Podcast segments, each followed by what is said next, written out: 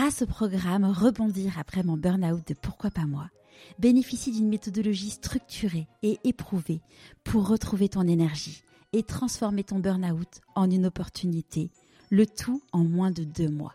Pour en savoir plus, rendez-vous dans les notes de l'épisode.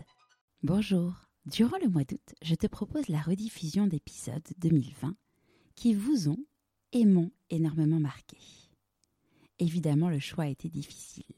Aujourd'hui, c'est l'épisode avec Thomas Samut.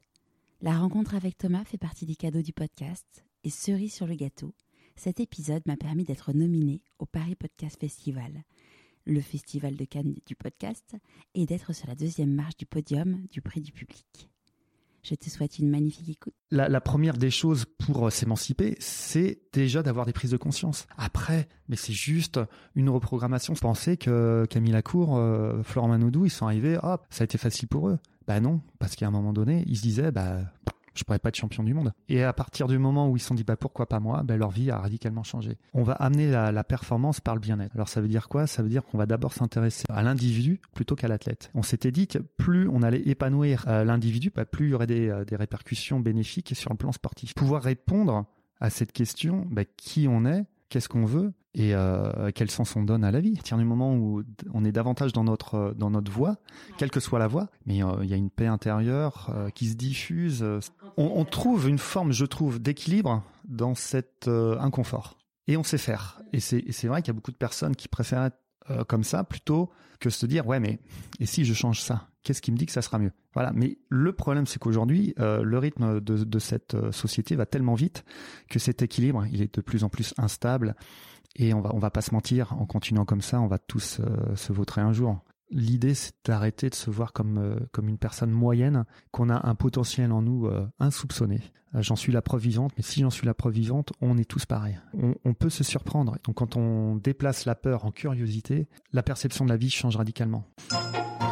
Je suis Charlotte Desrosiers-Natral et je suis heureuse de vous accueillir sur Pourquoi pas moi. On a tous rêvé un jour de changer de vie. Certains ont osé écouter leur petite voix et ils ne le regrettent pas.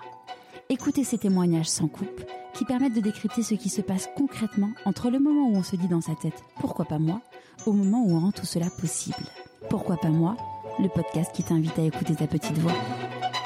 Dans les précédents épisodes, il y a deux personnes dont je vous ai beaucoup parlé, et notamment Thomas Samut. Comme pour Laura Di Muzio, la championne de rugby, en lançant le podcast, je rêvais de pouvoir interviewer Thomas. Et grâce à ma belle-sœur, que je remercie de tout cœur, j'ai eu la chance de pouvoir rencontrer Thomas. Thomas fait partie de ces personnes qui vous marquent dans une vie, une vraie belle rencontre. J'espère que vous prendrez autant de plaisir à écouter cet épisode que j'ai eu à l'enregistrer. Je vous prépare une petite surprise avec Thomas et d'autres personnes aussi inspirantes, alors abonnez-vous à la newsletter sur le site pourquoipasmoi.co et sur les réseaux sociaux pour être les premiers informés. Et si ce n'est pas encore déjà fait, je vous invite à me laisser 5 étoiles sur Apple Podcast et à vous abonner sur votre plateforme d'écoute préférée ça m'aidera énormément à faire connaître le podcast. Revenons-en à Thomas. Thomas était ce qu'on appelle un cancre. Ses parents n'avaient vraiment plus trop d'espoir pour lui, mais il a gardé sa singularité. Après un premier job dans une usine, il devient entraîneur dans un club de natation. Rapidement, il se forme aux techniques de communication qui lui permettent d'obtenir des résultats incroyables. Thomas deviendra par la suite formateur, mais là où il va vraiment plonger dans le grand bain, c'est lorsqu'il va devenir le premier préparateur mental salarié en France. Il contribue, depuis plus de dix ans, à faire du Cercle des nageurs de Marseille l'un des premiers clubs au monde. Il accompagne ceux devenus les plus grands nageurs de leur génération.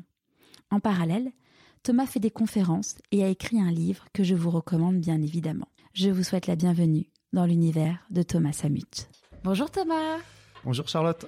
Alors pour commencer, la petite question habituelle, est-ce que tu peux nous parler de l'objet que tu n'as pas ramené pour une fois, euh, qui te présente s'il te plaît? Alors je l'ai pas ramené parce que c'est quand même une planche de surf. Euh, alors pourquoi la planche de surf? Alors c'est pas pour me la péter, euh, je suis surfeur. Euh, c'est parce que pour moi ça symbolise vraiment euh, l'esprit un peu euh, de liberté, d'être dans, dans l'élément euh, liquide, de glisser aussi, de me ressourcer euh, dans l'Atlantique et puis euh, partager ce moment euh, entre potes. Et franchement, c'est quelque chose pour moi qui est fondamental pour mon équilibre.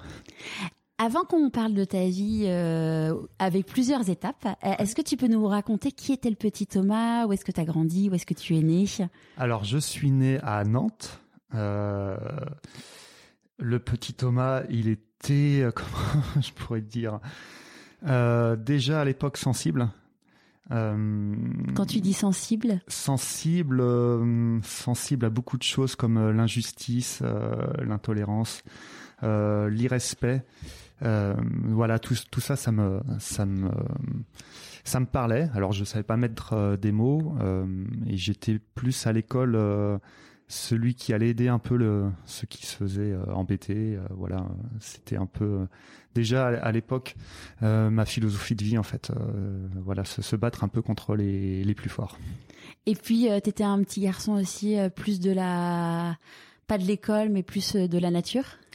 Ouais, ouais, ouais, heureusement. Heureusement, franchement, j'ai rien contre Paris, mais si j'avais grandi à Paris, je pense que j'aurais eu une autre vie, ça c'est évident, mais j'aurais pas kiffé ma mon enfance comme comme j'ai comme j'ai kiffé. Moi, j'étais euh, dans une banlieue euh, proche de la nature à Nantes et euh, je passais, enfin dès que j'avais un peu de temps libre, c'était être dans la nature, toujours avec les copains, toujours la même bande de potes d'ailleurs que j'ai aujourd'hui. voilà, j'ai 46 ans et mon meilleur ami Marco, je le connais depuis l'âge de deux ans. Donc voilà, je suis plutôt fidèle aussi en, en amitié. Et c'était quand tu étais petit, tu te disais, ça sera quoi mon métier plus tard? Alors, euh, déjà, j'avais la, fibre pour, euh, pour vouloir aider les autres. Et euh, je me souviens un jour, mais je devais avoir moins de 10 ans, je ne sais pas pourquoi, j'avais vu une émission où il parlait justement de, de l'entraide des gens. Et, j'avais dit, j'étais avec mon père dans la voiture. Et voilà, j'étais pas déjà à l'école, un, super élève. Et j'avais dit à mon père, mais j'ai envie d'être anthropologue. J'avais entendu ce mot et je sais pas trop ce que ça voulait dire, mais je sais qu'il y avait le côté humain, euh, mieux comprendre les hommes. Et euh, bah, sa réaction, euh, je, pense que j'aurais eu la même, mais bah, il a rigolé. En gros, bah, mais non, laisse tomber. Qu'est-ce que tu veux, toi Déjà, passe ton bac, on en reparle. Et voilà, ça m'a fait mal sur le coup. Mais c'est pour dire que, ouais, je pense que c'était, euh, c'est en moi de, depuis toujours d'accompagner les gens. Et tes parents, ils faisaient quoi ou ils font peut-être toujours quoi comme métier? Euh, euh, Mon père, il était à droite à gauche en France. il était, il était dans le commercial. ma mère est décédée il y a plus de 20 ans. voilà, elle est, bon, elle a toujours quasiment été malade, donc elle était vendeuse dans un magasin. D'accord. Donc oui, le motel euh, anthropologue, ça correspondait pas forcément aux cases euh, non, familiales. Non, non, carrément pas. Ah non, non, non. Ah, et t'as des frères et sœurs? J'ai un frère, ouais. ouais petit, grand? Euh, Plus âgé. D'accord. Euh, qui euh, était à Paris. bon, un classique, burn-out. Ok. grosse bah, angoisse, enfin bref. non, il a fait deux burn-out hein, quand même. Et là, il se met à son compte. il commence à, à refaire surface et à, à s'éclater dans un la changement de métier. Ouais, ouais, ouais, bah pareil. Il a quitté euh, euh, Paris pour euh, pour Angers maintenant. Non, ça ça se passe beaucoup mieux pour lui. D'accord. Donc le petit Thomas aimait la nature, mais n'était pas un bon élève. On peut pas dire ça. Non. Alors j'aimais beaucoup apprendre. Ouais. mais c'était il fallait il fallait qu'il y ait une utilité. Si c'était apprendre des récitations juste pour pour recracher, moi ça m'intéressait pas et euh, je, je voyais pas le de sens à tout ça. Donc euh, en fait, apprendre les choses par cœur, je pense que euh, même aujourd'hui, j'ai toujours pas cette intelligence là et je pense que j'ai j'ai beau travailler dessus. À part les bizarrement hein, les, les, les les paroles de chansons. Mais alors, euh, tout, dès qu'il faut apprendre des choses par cœur, ça m'ennuie euh, profondément. Par contre, euh, petite anecdote. Alors là, tu, tu vas te foutre de moi, mais c'est pas grave. je passais quand même du temps dans les toilettes, hein, comme comme tout humain. Voilà. Ou peut-être encore plus comme tout homme. Ouais, ouais, ouais, c'est vraiment privilégié. Et gamin, il n'y avait pas Internet et tout ça, et j'avais un dico non commun, non propre. Et mon jeu, c'était bon, bah, j'arrivais et je prenais une, une, page au hasard et j'apprenais, enfin, je découvrais euh, soit des, des, des, auteurs, des philosophes ou autres, et ça me renvoyait à d'autres. Et, euh, et, voilà. Et puis, euh, j'ai, à l'époque, je construisais ma, ma culture, euh, voilà, sur le, le pot de des toilettes, mais sur le trône. Ouais, ouais, ouais, Le trône de la pensée. Mais franchement, Mm. c'est ça a attisé ma curiosité de, de ma soif de, de savoir et elle Ouais. est toujours intacte. hein. donc c'est bien. T'avais donc t'étais un, un enfant euh, qui avait beaucoup d'énergie euh, de qu'il fallait qu'il fallait canaliser et donc à 12 ans ton papa t'a inscrit dans un club de natation. C'est ça.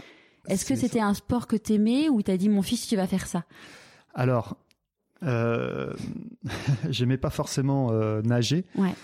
Parce que franchement, euh, qui aime nager, faire des longueurs sur longueurs Il n'y a pas, beaucoup de personnes, je pense. Euh, maintenant, euh, je commençais à, comment dirais-je, à être un peu délinquant.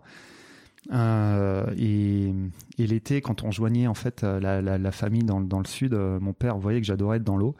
Il m'a dit bah t'adores l'eau, donc tu vas nager. Et donc il m'a inscrit au club de natation de Nantes. Et là, l'entraîneur, il était marseillais. Et nous, voilà, on a toute notre famille est à Marseille, donc il y a un lien fort qui s'est instauré entre mon père et cet entraîneur. et donc cet entraîneur m'a pris sous son aile. Et puis euh, voilà, dès que je venais pas aux entraînements, euh, je me faisais, euh, je me faisais bien, bien engueuler. Donc bon, voilà, par peur, je suis allé nager et voilà, ça a été peut-être que le fait majeur qui, qui a sauvé ma vie quand même, le sport. Et hum, donc dans la natation, euh, t'as commencé à avoir des, médailles. euh, comment ça s'est comment ça s'est passé? Ouais, ouais, j'avais un, un beau, bon potentiel.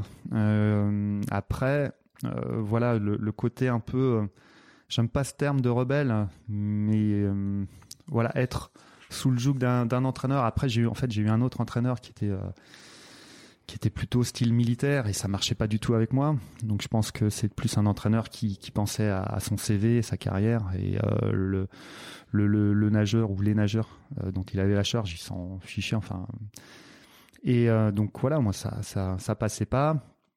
Donc il m'a il m'a mis il m'a dit bah écoute de toute façon t'es licencié au club t'es licencié au club mais tu t'entraînes à côté donc voilà j'ai commencé très tôt à faire mes propres entraînements et quand il avait besoin de moi en compétition bah je venais mais voilà donc euh, Bah, T'as été rapidement euh, un, un peu un électron libre, euh, même dans le club de natation. ouais ouais Ouais. ouais ouais ouais bah euh, oui, malgré enfin malgré moi c'est aussi de ma faute mais je je pouvais pas m'inscrire euh, à me comporter comme un mouton encore une fois il fallait vraiment que je comprenne les choses moi je Ouais. veux bien faire un 20 fois 100 mais qu'on m'explique l'intérêt Ouais. au lieu de me dire tais-toi et nage ça je- ça, ça, ça m'insupportait quoi donc déjà qu'on avait ça en classe apprends par cœur et tais-toi je dis non et pourquoi on apprend ça? Enfin euh, éclairez-nous enfin faites-nous euh, avancer sur sur qui on est sur se poser des, vraiment des questions euh, voilà qui qui qui nous forge, qui euh, qui nous fasse euh, progresser sur euh, sur la vie, sur la perception qu'on a de soi-même. Bref, mais voilà, pour moi c'est ça en fait. L'enfance c'est c'est pas être cantonné à, à répondre bêtement oui non aux questions qu'on nous pose, mais c'est c'est tout simplement à grandir. Mais pas forcément de manière linéaire, Ouais. mais grandir comme euh, comme euh, comme on est supposé l'être au fond de nous. Quoi. Ouais, bien bien se connaître. Bien se connaître, ouais. bien connaître les autres. euh, Bien sûr, pour ouais. moi c'est fondamental.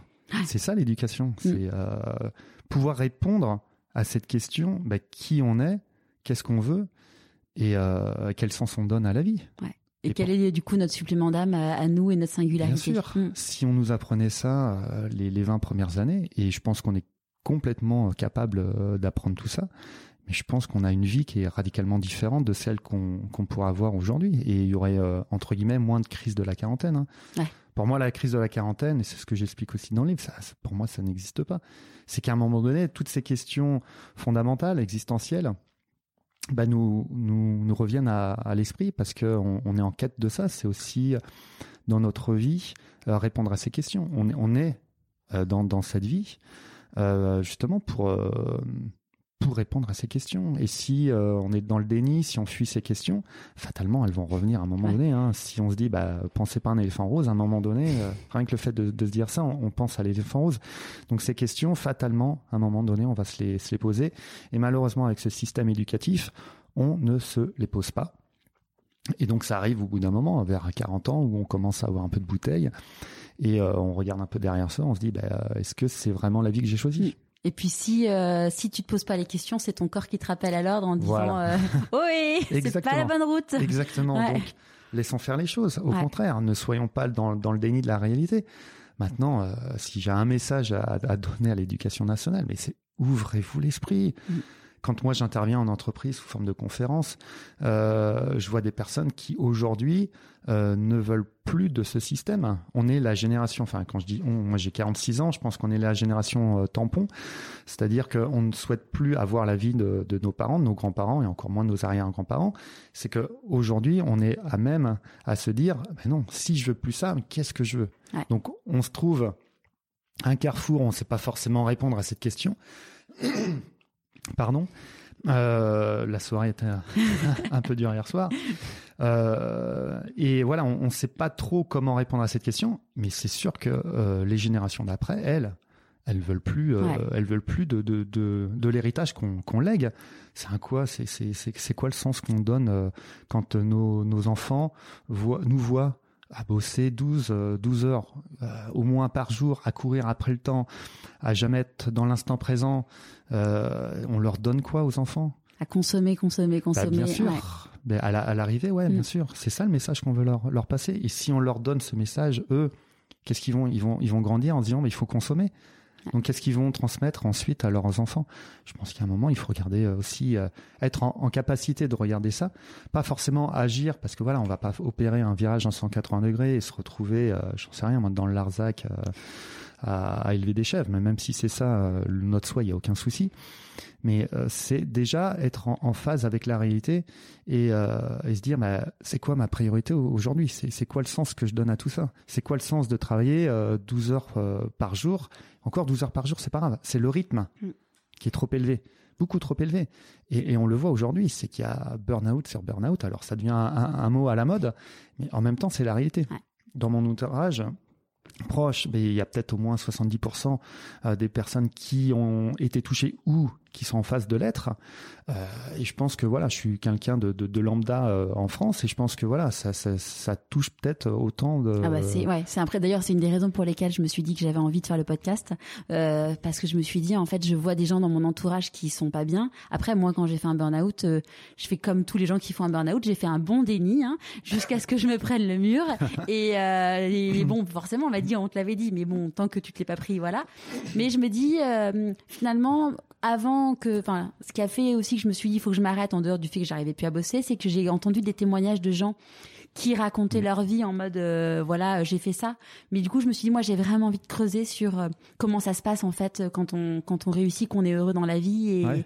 et évidemment que tout n'est pas simple, qu'on qu'on apprend en faisant, mais en fait, euh, c'est possible et, et l'idée c'est de donner de l'espoir et du courage pour pour écouter sa petite voix, quoi. Ben voilà. Et d'ailleurs maintenant, Ouais. tu te sens comment? Eh ben écoute, il y a encore des vagues, hein, si on est honnête, parce que ça fait que huit mois. hein, que... Mm. Mais oui, enfin aujourd'hui, je- j'ai retrouvé mon mon âme rieuse, alors que j'étais plus quelqu'un de drôle, alors que alors que c'est enfin c'est ce qui me caractérise, quoi.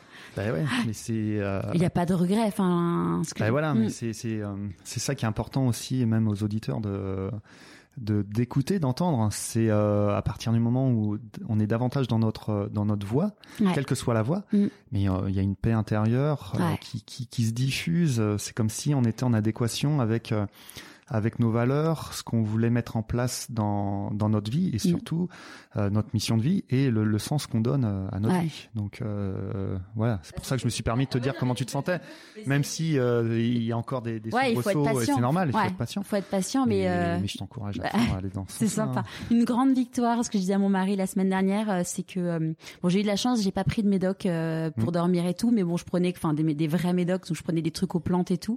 Et je lui disais la semaine dernière, je dis ça fait un mois que j'en ai pas pris quoi.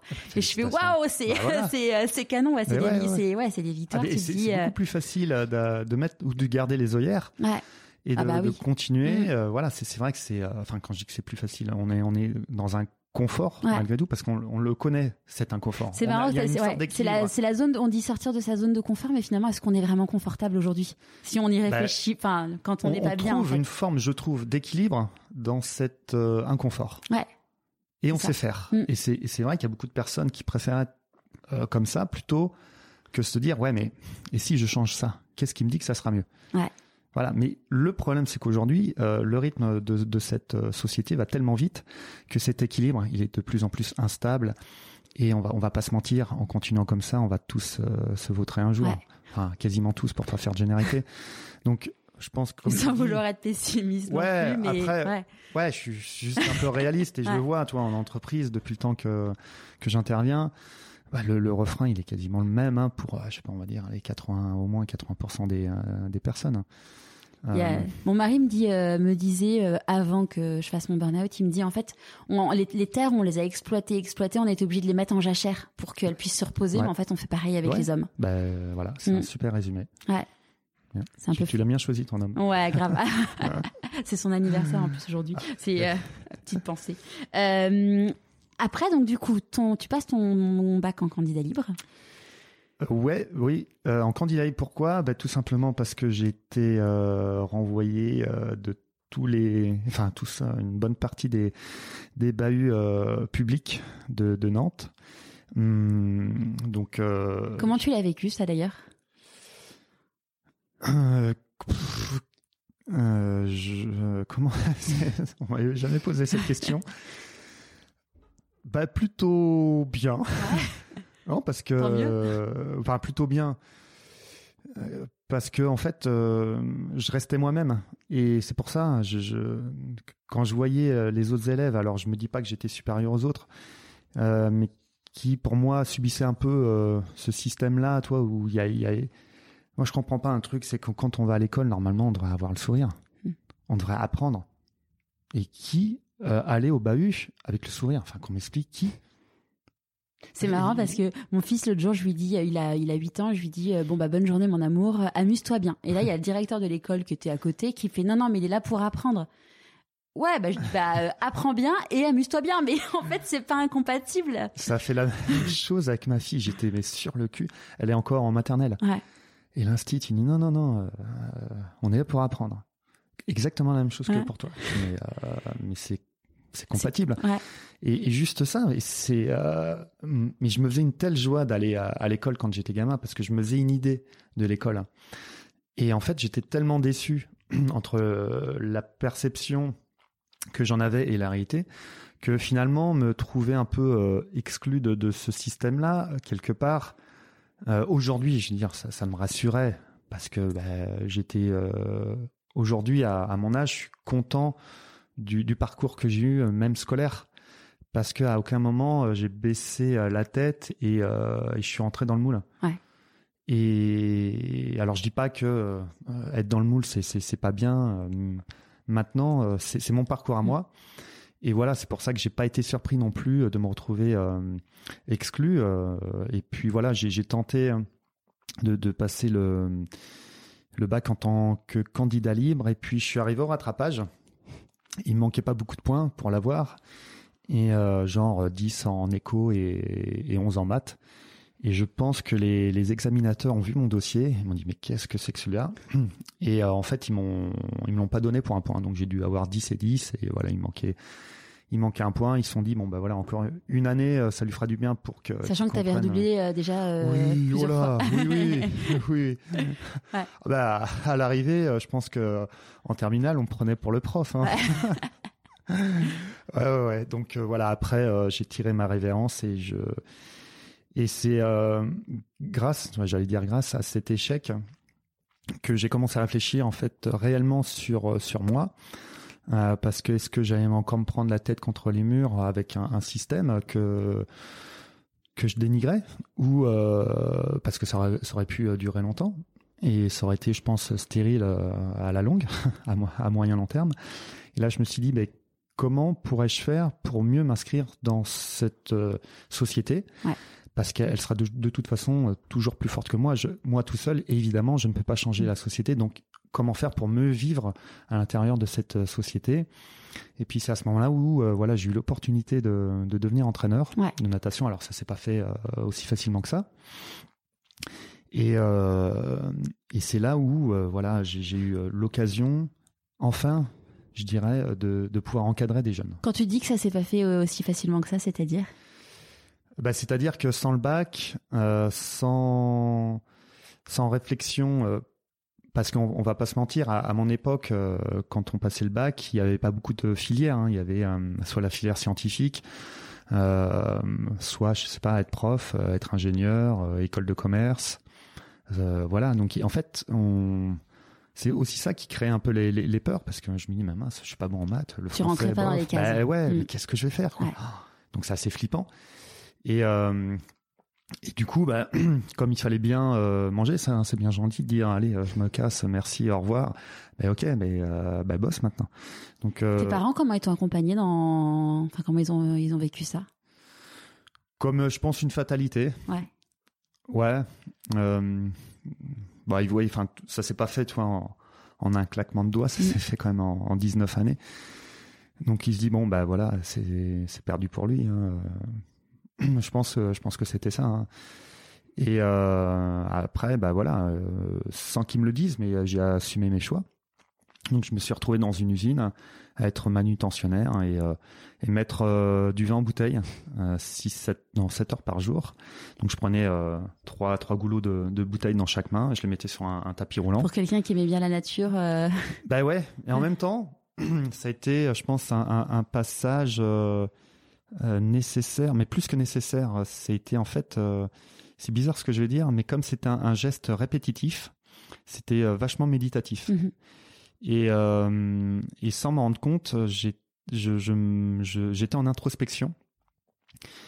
Et, euh, et ça m'a permis aussi de, de réfléchir euh, sur moi, parce que en fait, quand on passe le bac, souvent, on enchaîne directement sur sur une école, sur euh, aller à la fac, et euh, et puis c'est reparti, donc dans d'autres études, euh, et, et encore une fois, ben, on passe aussi à côté de soi.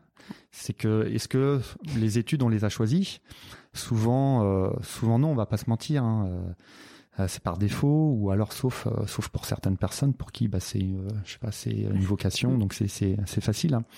mais la grande majorité je pense que bah on est bien content déjà de faire une formation ça va nous occuper quatre années donc on peut souffler et après euh, ces quatre années bah on enchaîne sur un métier et puis voilà donc euh, c'est aussi euh, ça qui m'a enrichi c'est qu'à à 19 ans j'ai eu cette opportunité malgré moi ou j'en sais rien mais de, de voilà de me poser des questions qui m'ont fait vachement de bien. Et par rapport à cette réflexion, euh, voilà, j'ai commencé à lire euh, euh, tout ce qui était philosophie grecque. Je me suis vraiment instruit. Ouais. Et euh, voilà, ça m'a forgé aussi. Enfin, ça m'a confirmé dans dans le sens de là où je voulais aller. Et c'était où alors? Bah, c'était justement dans dans l'éducation en fait, mais l'éducation pas nationale, l'éducation sans Ouais, non, ça, ça, L'éducation nationale. euh, ça, ça serait pas trop cohérent. Non, non, non. Ah, moi, j'aurais bien aimé. Hein. Ouais. Je pense que c'est plus l'éducation nationale qui m'aurait. Non, Ouais. toi, tu restes Ouais. euh, devant, tu t'entres pas. Ouais. Et, euh, et voilà, c'était l'éducation dans le sens noble du terme. C'était, euh, bah voilà, on a en face de nous euh, des, des jeunes. Quand j'étais entraîneur, qu'est-ce qu'on va en faire? Mm. Voilà, et ça, c'était génial. C'était comme si euh, le, le ciel euh, me récompensait en fait. Et j'ai eu cette opportunité. Comment ça s'est passé d'ailleurs du coup cette opportunité enfin, Comment comment t'es passé de ton usine à l'opportunité d'être euh, Eh ben, euh, entraîneur? Là, j'ai, euh, j'avais quand même le niveau bac, Ouais. donc j'ai, j'ai pu faire des, euh, des formations euh, dans le domaine du sport D'accord. au CREPS. Donc j'ai obtenu des, euh, des brevets d'État euh, qui m'ont conféré le droit en fait de d'être entraîneur. Ok. Et euh, voilà. il Donc que t'as fait pendant que t'étais euh, à l'usine ou Non. arrêté j'ai, arrêté l'usine. Ok. J'ai dû faire six mois en tout. Et euh, après, voilà, j'ai j'ai commencé à faire des, des formations dans le sport. Euh, et puis voilà, en fait, moi, ce qui m'intéressait, c'est le diplôme, parce que même les formations dans le sport, c'était. Et, euh, et Là, voilà. tu savais pourquoi tu le faisais, donc. euh, Voilà, exactement. Et ça, ça, a tout changé. Mm. Et, en, et enfin, voilà, j'ai eu un. Un club m'a fait confiance. je remercierai jamais assez parce que je sais même pas pourquoi ils m'ont choisi. Tu sais pas Bah, euh, il faudrait que je repose la question. Mm. Pourquoi moi? Parce que franchement, euh, en plus j'arrive le jour de euh, de enfin de l'entretien d'embauche. euh, j'avais j'avais oublié mon CV. Enfin, je suis arrivé à l'arrache et bon, bah bref, je sais pas pourquoi ils m'ont choisi. Et euh, et en fait, j'étais le seul éducateur pour euh, pour le club, donc c'était cool parce que euh, je pouvais faire tout ce que je voulais, euh, expérimenter en fait euh, des, des, des formes de pédagogie et je me suis euh, franchement éclaté. Et d'ailleurs, c'était c'était à Lorient et c'était j'ai commencé en 97, je crois.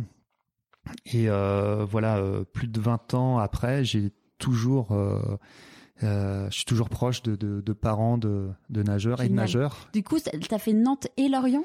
J'ai fait, euh, ouais, j'ai commencé en fait le métier d'entraîneur à Lorient. Euh, j'ai été recruté par le club de Nantes euh, en étant euh, entraîneur. Mhm. J'ai co-entraîné avec un, un autre entraîneur et on a amené des, euh, des nageurs euh, aux Jeux Olympiques et aux Championnats du monde. Et puis en fait, euh, déjà à l'époque, euh, j'avais expérimenté en fait des, des, des pédagogies un peu différentes. Ouais. Alors, je te cache pas qu'il n'y a pas beaucoup de clubs qui me prenaient au sérieux.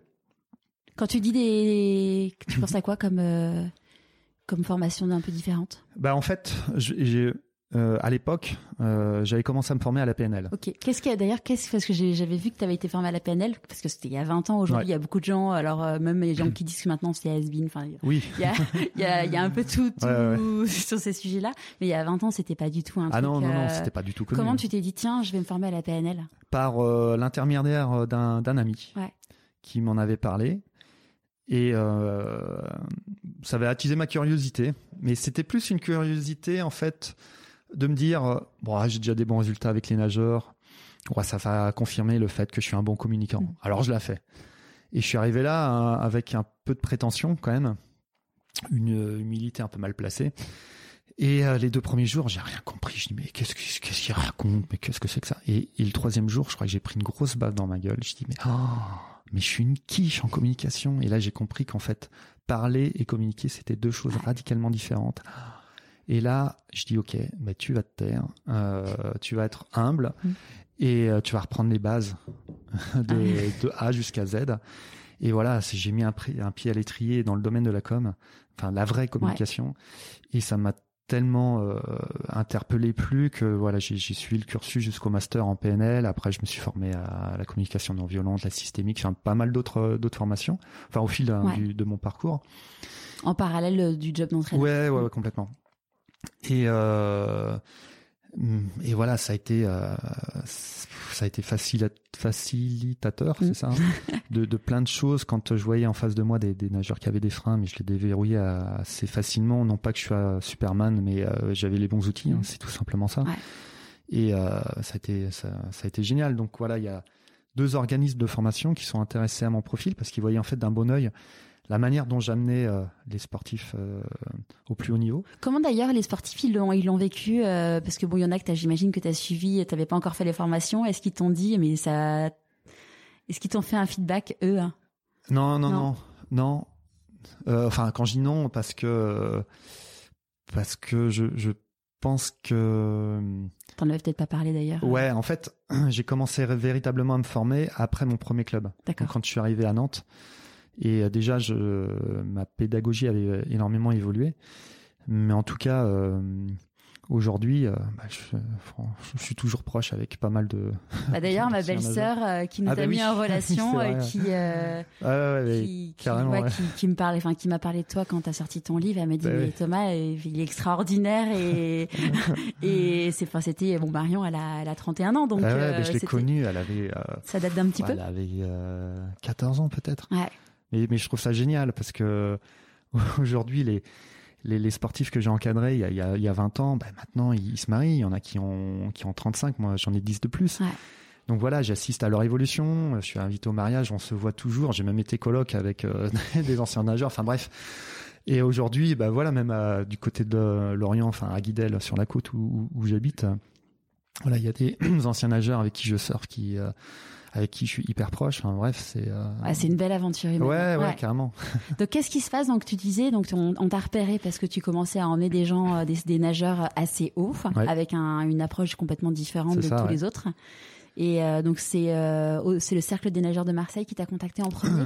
Alors ouais, avant, c'est que j'ai j'ai euh, j'ai délaissé en fait le monde de- du sport en France parce Ouais. que le le sport en France tel qu'il est pratiqué m'inspirait guère. Enfin, dès qu'on veut mettre en place des projets un peu novateurs, on a plus des des bâtons dans les roues que que, que des encouragements. Donc ça, ça m'a saoulé. Et puis voilà, comme il y avait euh, bah, le monde de l'entreprise qui me tendait les bras dans le métier de formateur et que je voulais aussi expérimenter, euh, voilà, savoir si euh, ça allait me plaire. Mm. Donc j'ai rangé mon maillot de bain, pardon, et, et j'ai mis le costard. chose, je m'étais interdit de le faire. Et voilà, j'ai porté le costard, je suis allé dans le monde de l'entreprise, mais si j'ai mis le costard, c'est c'est pour continuer à apprendre sur moi. Euh, c'était pas pour me, me dire voilà maintenant je suis arrivé à être quelqu'un de, de bien parce que j'ai un costard, c'était pas du tout ça.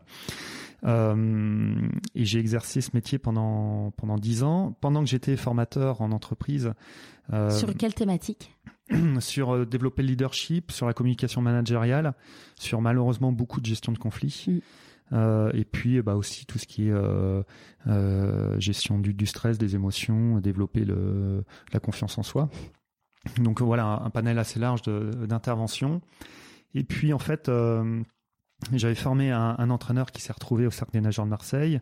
Et le Cercle des nageurs de Marseille aussi avait recruté un de mes anciens nageurs. Donc j'avais toujours gardé contact avec, avec cet entraîneur et ce nageur. Et puis de fil en aiguille, ils en ont, ils ont parlé de moi au, au manager général, hein, Romain Barnier. Et puis on s'est rencontrés.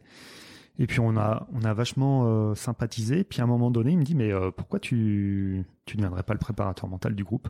Parce que lui, il a évolué euh, aux États-Unis en tant que nageur. Ouais. Et évidemment, aux États-Unis, ils étaient en avance sur nous. Hein. Il y avait déjà un préparateur mental. Toi, tu connaissais ce métier? Honnêtement, non. Enfin, je savais globalement que ça pouvait exister, en tout cas à l'étranger. Euh, mais en mais France... tu t'étais jamais rêvé de ah dire non, euh, un jour pas. je serai... Ah non, non, non, parce que le, le, le sport, euh, vraiment, euh, franchement, m'avait un peu dégoûté en France. Et, et puis, en fait, en sympathisant avec Romain Barnier, le manager général du Cercle des Nageurs de Marseille, on est amené à développer ensemble la manière dont on voulait moderniser la natation française.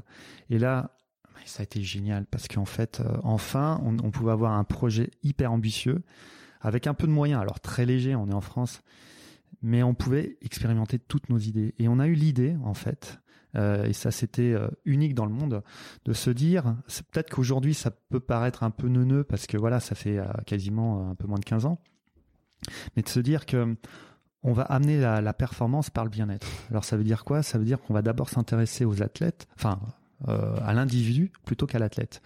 On s'était dit que plus on allait épanouir euh, l'individu, par exemple un Camille Lacour, un Florent Manoudou, bah, plus il y aurait des, euh, des répercussions bénéfiques sur le plan sportif.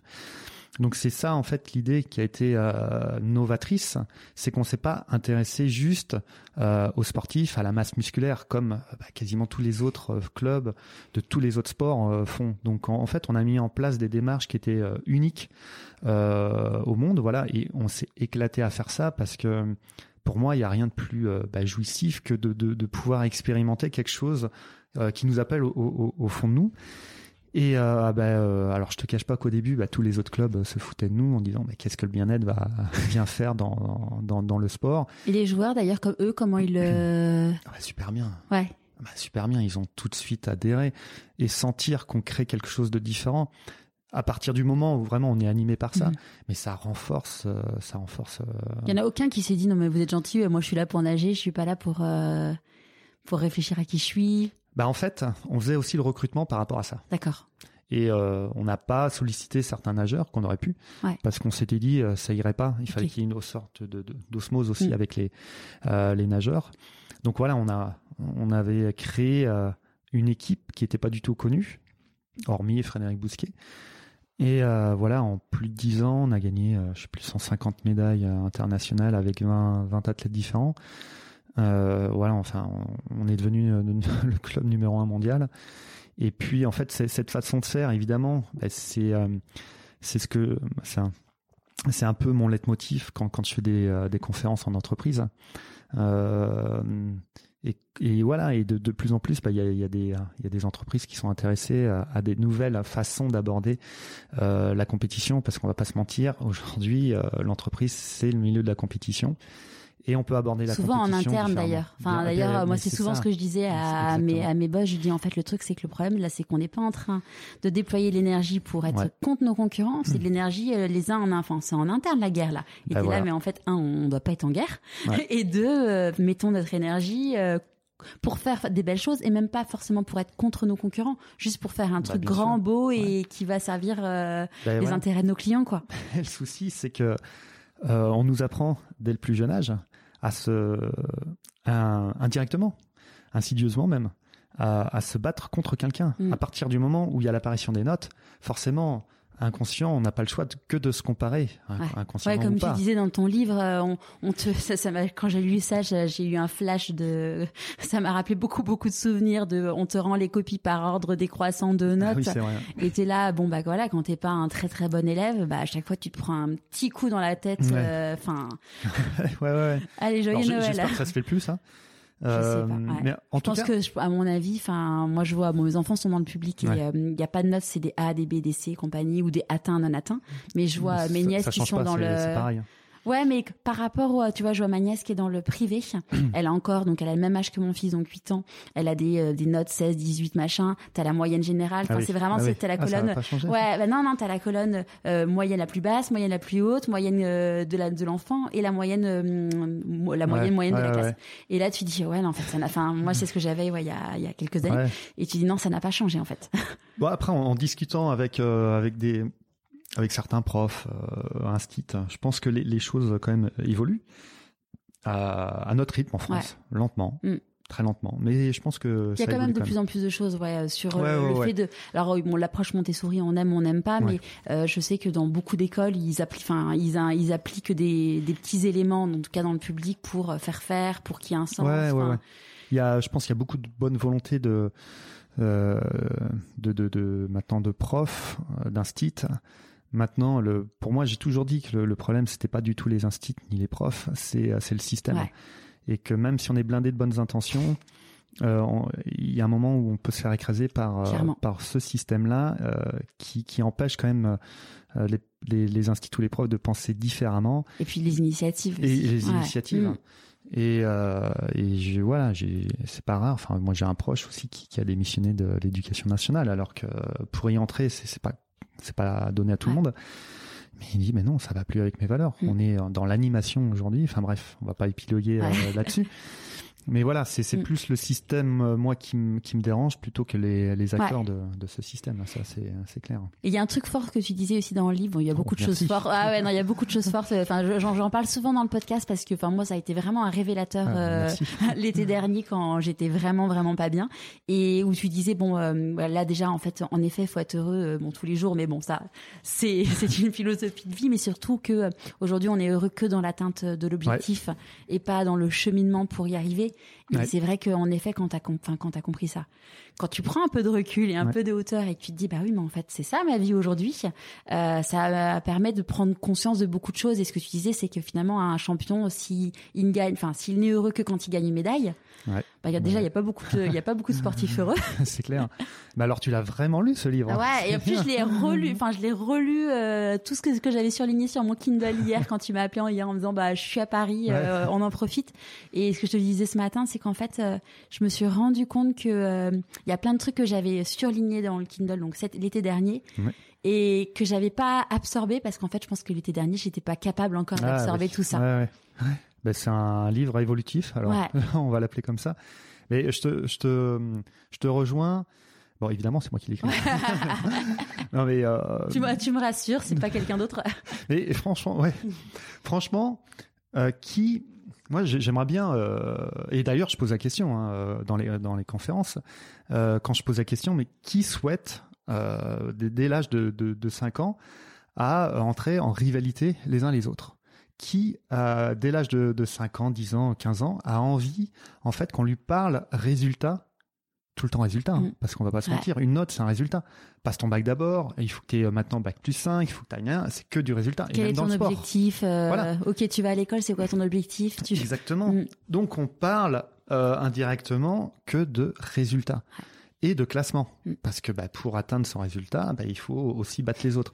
Donc très rapidement, l'autre, le petit camarade avec qui on, on tape euh, dans la balle à la cour de récré, bah, ça devient un adversaire euh, malgré soi euh, à l'é- à l'école. Donc en fait, on, on, on nous ancre ce message-là, euh, et je pense que c'est ça. C'est plus une maladresse hein, du, du, du système, mais on nous ancre le, le, le fait que euh, mon prochain, en gros, euh, c'est pas un allié, c'est un adversaire. Et moi, ce qui me fait rire, c'est qu'on nous apprend pas à travailler en équipe euh, au collège, lycée, euh, université. Enfin, euh, enfin, c'est travailler en équipe, mais bon, on va pas se mentir, c'est pas réellement un travail d'équipe. Et puis dès le premier jour en entreprise, on dit bah, les petits loulous, il faut travailler en équipe. Et déjà, c'est un non-sens complet. On est déjà sur la défensive. On dit quoi Il faut que je travaille avec mes adversaires. Mm. Comment voulez-vous qu'en entreprise, ben, ça se passe naturellement bien? Donc on est sur la défensive, on est sur le qui-vive et, euh, voilà. Et, euh, le constat, il, est clair, c'est 80% du temps en entreprise, ben, les relations interpersonnelles sont basées sur des opinions. Donc on essaie de convaincre l'autre et l'autre en face, ben, essaie de nous convaincre. Donc on est, on s'écoute pas. Mm. Enfin on n'écoute pas. Euh, on s'écoute que nous-mêmes d'ailleurs, c'est ça. Ben, on s'écoute nous-mêmes et, et encore, mais pour contrecarrer ce que va nous dire l'autre. Bon, 80% du temps, c'est Ou on se sent pas légitime de, de parler. Euh, ouais. Ben en, plus, ouais, il y a, y, a, y a ça aussi qui, qui se rajoute dans, dans ce système éducatif euh, français que j'égratine, mais c'est pas pour les gratiner gratuitement, c'est pour qu'il y ait des prises de conscience, même euh, nous en tant que parents, par rapport à nos enfants. C'est qu'en en France, on a tendance euh, à voir tout de suite ce qui ne va pas d'une situation ou chez une personne, mais il faut arrêter, il faut arrêter ce conditionnement.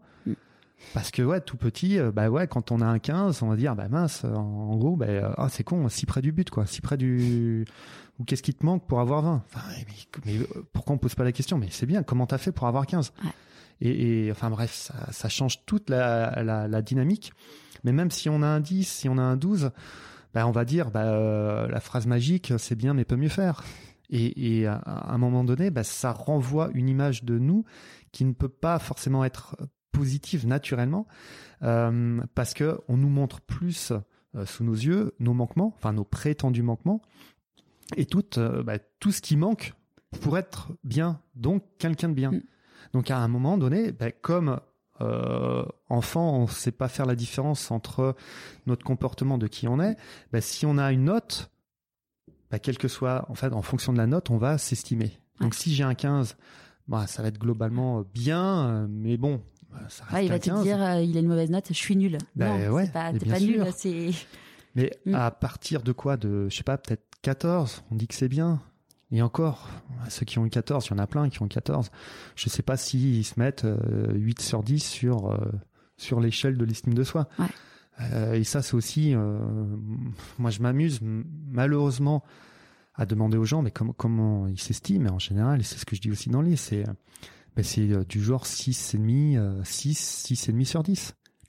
mais même quelles que soient les notes. Donc c'est même pour dire que quand on a eu, euh, je sais pas moi, des 15, des 16 toute l'année, ça veut pas dire que euh, forcément on va s'estimer à 15 sur 20 sur, sur cette échelle. C'est tellement ancré depuis tout petit, quand on nous montre du doigt, encore une fois, ben, nos défauts, enfin nos, nos, défauts en fait, nos prétendus défauts, parce que défauts qualité, il y a des fois où c'est assez ténu la différence. Et, euh, et, voilà, et ça reste ancré, marqué en soi. C'est quelque chose de. Ouais, et puis ce que tu disais aussi, c'est qu'en fait, on nous fait travailler uniquement sur ce sur quoi on n'est pas bon.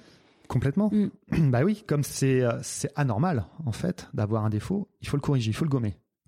C'est complètement hallucinant. Même euh, curiosité, c'est un vilain ou un bon, un, bon défaut, enfin un vilain défaut ou pas. Mais si on n'est pas curieux, mais euh, ou la gourmandise ou ou même le fait d'être égoïste, on nous dit que c'est pas bien c'est la base euh, du, fonctionnement pour, euh, pour s'occuper de soi. Mm. Puis si t'es pas heureux toi, euh, ton entourage sera pas heureux. Bien sûr, mais on fait plein d'amalgames entre le fait d'être égoïsme, égocentrique, c'est des choses radicalement différentes. Mais on développe pas ça, on développe pas le, en fait, on développe mal l'estime de soi. Et moi, le constat que j'ai, ça fait euh, quasiment plus de, ouais, plus de 20 ans que, que je suis dans l'accompagnement de personnes. Et j'ai vu tout type de personnes, hein, soit des, des, sportifs amateurs, des, des champions olympiques, euh, et dans le monde de l'entreprise, de tout, des, des, ados, enfin bref. Euh, mais il y a environ au moins 85% euh, de la population, en tout cas de ceux que j'ai vus, qui sont représentatifs hein, de, la, population française, là, française qui manque euh, d'estime d'elle. Enfin, 85%. Mais qu'est-ce qu'on va faire de ce constat? On va mm. continuer comme ça? Ou à un moment donné, on va se poser les bonnes questions Mais qu'est-ce qui fait qu'on en arrive à ce constat? Penser que Camille Lacour, euh, Florent Manoudou, ils sont arrivés, hop, ça a été facile pour eux. Bah non, parce qu'à un moment donné, ils se disaient, bah, je pourrais pas être champion du monde. C'est ça le système français. C'est ça. Ouais, pourquoi moi euh, ouais, au, lieu bah, de, au lieu de pourquoi pas moi, c'est plutôt ben, pourquoi moi. Exactement. Mm. Et à partir du moment où ils se sont dit bah pourquoi pas moi, bah, leur vie a radicalement changé. Il fallait juste un peu les aiguiller. ouvrir un peu leur leur conscience sur qui qu'ils sont réellement et parce qu'en fait en gros, euh, depuis euh, qu'on est né, c'est comme si on voulait nous mettre dans un moule. Enfin, la phrase classique bateau. Mais ce moule, il correspond à qui? Bah, qu'on me dise. Mm. Est-ce que toi, Charlotte, as rencontré euh, une personne qui épousait totalement les formes de ce moule-là? Ouais, d'ailleurs, c'est hyper intéressant parce que tu vois, cet été, je me suis dit, enfin, cet été, après cet été où je commençais à aller mieux et tout, je me suis dit, je vais faire un bilan de compétences pour savoir ce que je veux faire parce que je mmh. sais que je, je savais que je ne voulais plus faire la même chose qu'avant. Et donc, j'ai rencontré des coachs, j'ai discuté avec plein de gens et tout. Et en fait, ils m'ont dit, mais le problème du bilan de compétences, c'est qu'on vous met dans des cases. Et par définition, euh, enfin en plus euh, moi je suis euh, un peu créatif, je suis un peu plein de trucs et je m'imagine pas faire juste un métier. Donc et d'ailleurs un médecin me dit mais pourquoi vous voulez faire plein de métiers? Pourquoi vous pouvez pas mettre votre énergie juste sur un truc? Je dis mais moi j'ai besoin de faire plein de trucs donc ça me c'est pas ça qui me correspond. Et encore une fois, on veut te mettre dans des cases, même pour te dire pour t'aider à te reconstruire. Mais en fait, du coup bon bah finalement j'ai pas fait de bilan de compétences. Je bosse avec une coach qui me qui me fait un bien de dingue. Alors c'est pas pris en charge par euh, le pôle emploi ou quoi que ce soit parce que bah ça ça ne correspond pas aux cases. Voilà. c'est ça. Mais bon, il y a un moment, faut se dire euh, ouais, qu'est-ce que j'ai besoin de fin pour grandir? Et et c'est justement pas de de dire bah voilà, OK, t'es bonne en communication, t'es bonne en machin, donc ton métier c'est de être euh, responsable comme. non, parce qu'en fait, j'ai déjà fait et c'est plus que c'est plus ça ce que je veux faire en fait. mais c'est ça. Mm. Et c'est se poser la question bah OK, je je je sais ce que je veux plus faire, mais qu'est-ce que je veux faire? C'est ça la question qui qui est troublante. Quel est mon supplément d'âme et, qu'est-ce qui fait que je suis différente des Exactement. autres et... parce qu'on nous apprend pas justement à identifier ce dont on a besoin pour euh, pour grandir, pour euh, évoluer, grandir. Mm. Et c'est, ça serait si simple. Ouais. Ça serait quoi ton conseil d'ailleurs si quelqu'un nous écoute en se disant bah oui mais moi je... parce que justement souvent euh, sur Instagram je dis euh, et vous euh, qu'est-ce qu'elle vous raconte votre petite voix? Et il y a souvent des personnes qui me disent mais j'aimerais tellement savoir en fait je sais que je suis pas dans ma voix mais je enfin là du coup on passe du parle du voix IE et voix IX. alors les conseils moi je suis pas un pro pour donner les conseils. maintenant je, je fais une partie de mon travail, ça consiste à, équilibrer, c'est ce que tu es en train de faire, à, trouver en fait un équilibre intérieur. Et pour trouver l'équilibre intérieur, c'est de se repositionner entre sa partie enfant et sa partie adulte. La partie adulte, on va dire, c'est la rigueur. La partie enfant, on va dire que c'est euh, le plaisir, euh, c'est euh, voilà le, le, plaisir. Et souvent dans, dans notre société, on oublie un peu la partie enfant parce que bah, le plaisir, ça va jusqu'à, je sais pas moi, 10 ans, mais après, enfin, j'exagère un peu, 15 ans, puis après, on dit bon, ouais, maintenant ça devient sérieux. c'est exactement faut arrêter de il faut arrêter de, de, de, de s'amuser, comme si on pouvait pas apprendre en s'amusant. Enfin bref. Mm. Et voilà, et on se on oublie un peu, on la met euh, en veilleuse en fait cette partie enfant et je pense que notre partie enfant, elle sait tout à fait ce qui euh, est bon pour nous. Ou je pense que si on, on arrive à faire cohabiter la partie enfant, euh, enfin si la partie adulte arrive à, à comment dirais-je à communiquer avec la partie enfant, mais juste en posant une question, euh, en, euh, en, lui disant tiens la partie enfant si euh, tu avais eu l'opportunité de, de, faire ce que tu voulais vraiment faire au fond de toi en, étant enfant ça, ça, aurait été quoi? Et là il y a plein de réponses. Mm. toi ce que tu ce que es en train de faire c'est le l'enfant qui sommeille en toi. Il savait très bien c'est ce qu'il voulait faire aujourd'hui moi le fait et c'est pour ça qu'on en parlait tout à l'heure depuis tout petit je voulais être dans l'accompagnement ma compagne euh, tout petit elle voulait expérimenter en fait sa, sa partie créatrice artistique elle a jamais fait. Et pareil, burn-out, machin, enfin le truc mm. classique. Et là, elle est en train de s'éclater parce que justement, elle, elle, elle, met ça en place. C'est juste ça en fait. C'est euh, euh, c'est ne plus être en en, dis, en, dissonance en fait entre être avec son âme. Euh, exactement. Mm. Et euh, l'adulte, c'est ni plus ni moins qu'un enfant qui a grandi. Hein. Donc c'est se rapprocher le plus possible de sa partie, enfin que l'adulte se rapproche le plus possible de sa partie enfant mm. et qu'il puisse le prendre dans ses bras surtout. Et d'évoluer ensemble. C'est pas l'un euh, contre l'autre, parce que là, on serait en conflit interne. C'est ensemble. Mm. Et c'est ce qu'on a fait avec notamment tous les sportifs de haut niveau.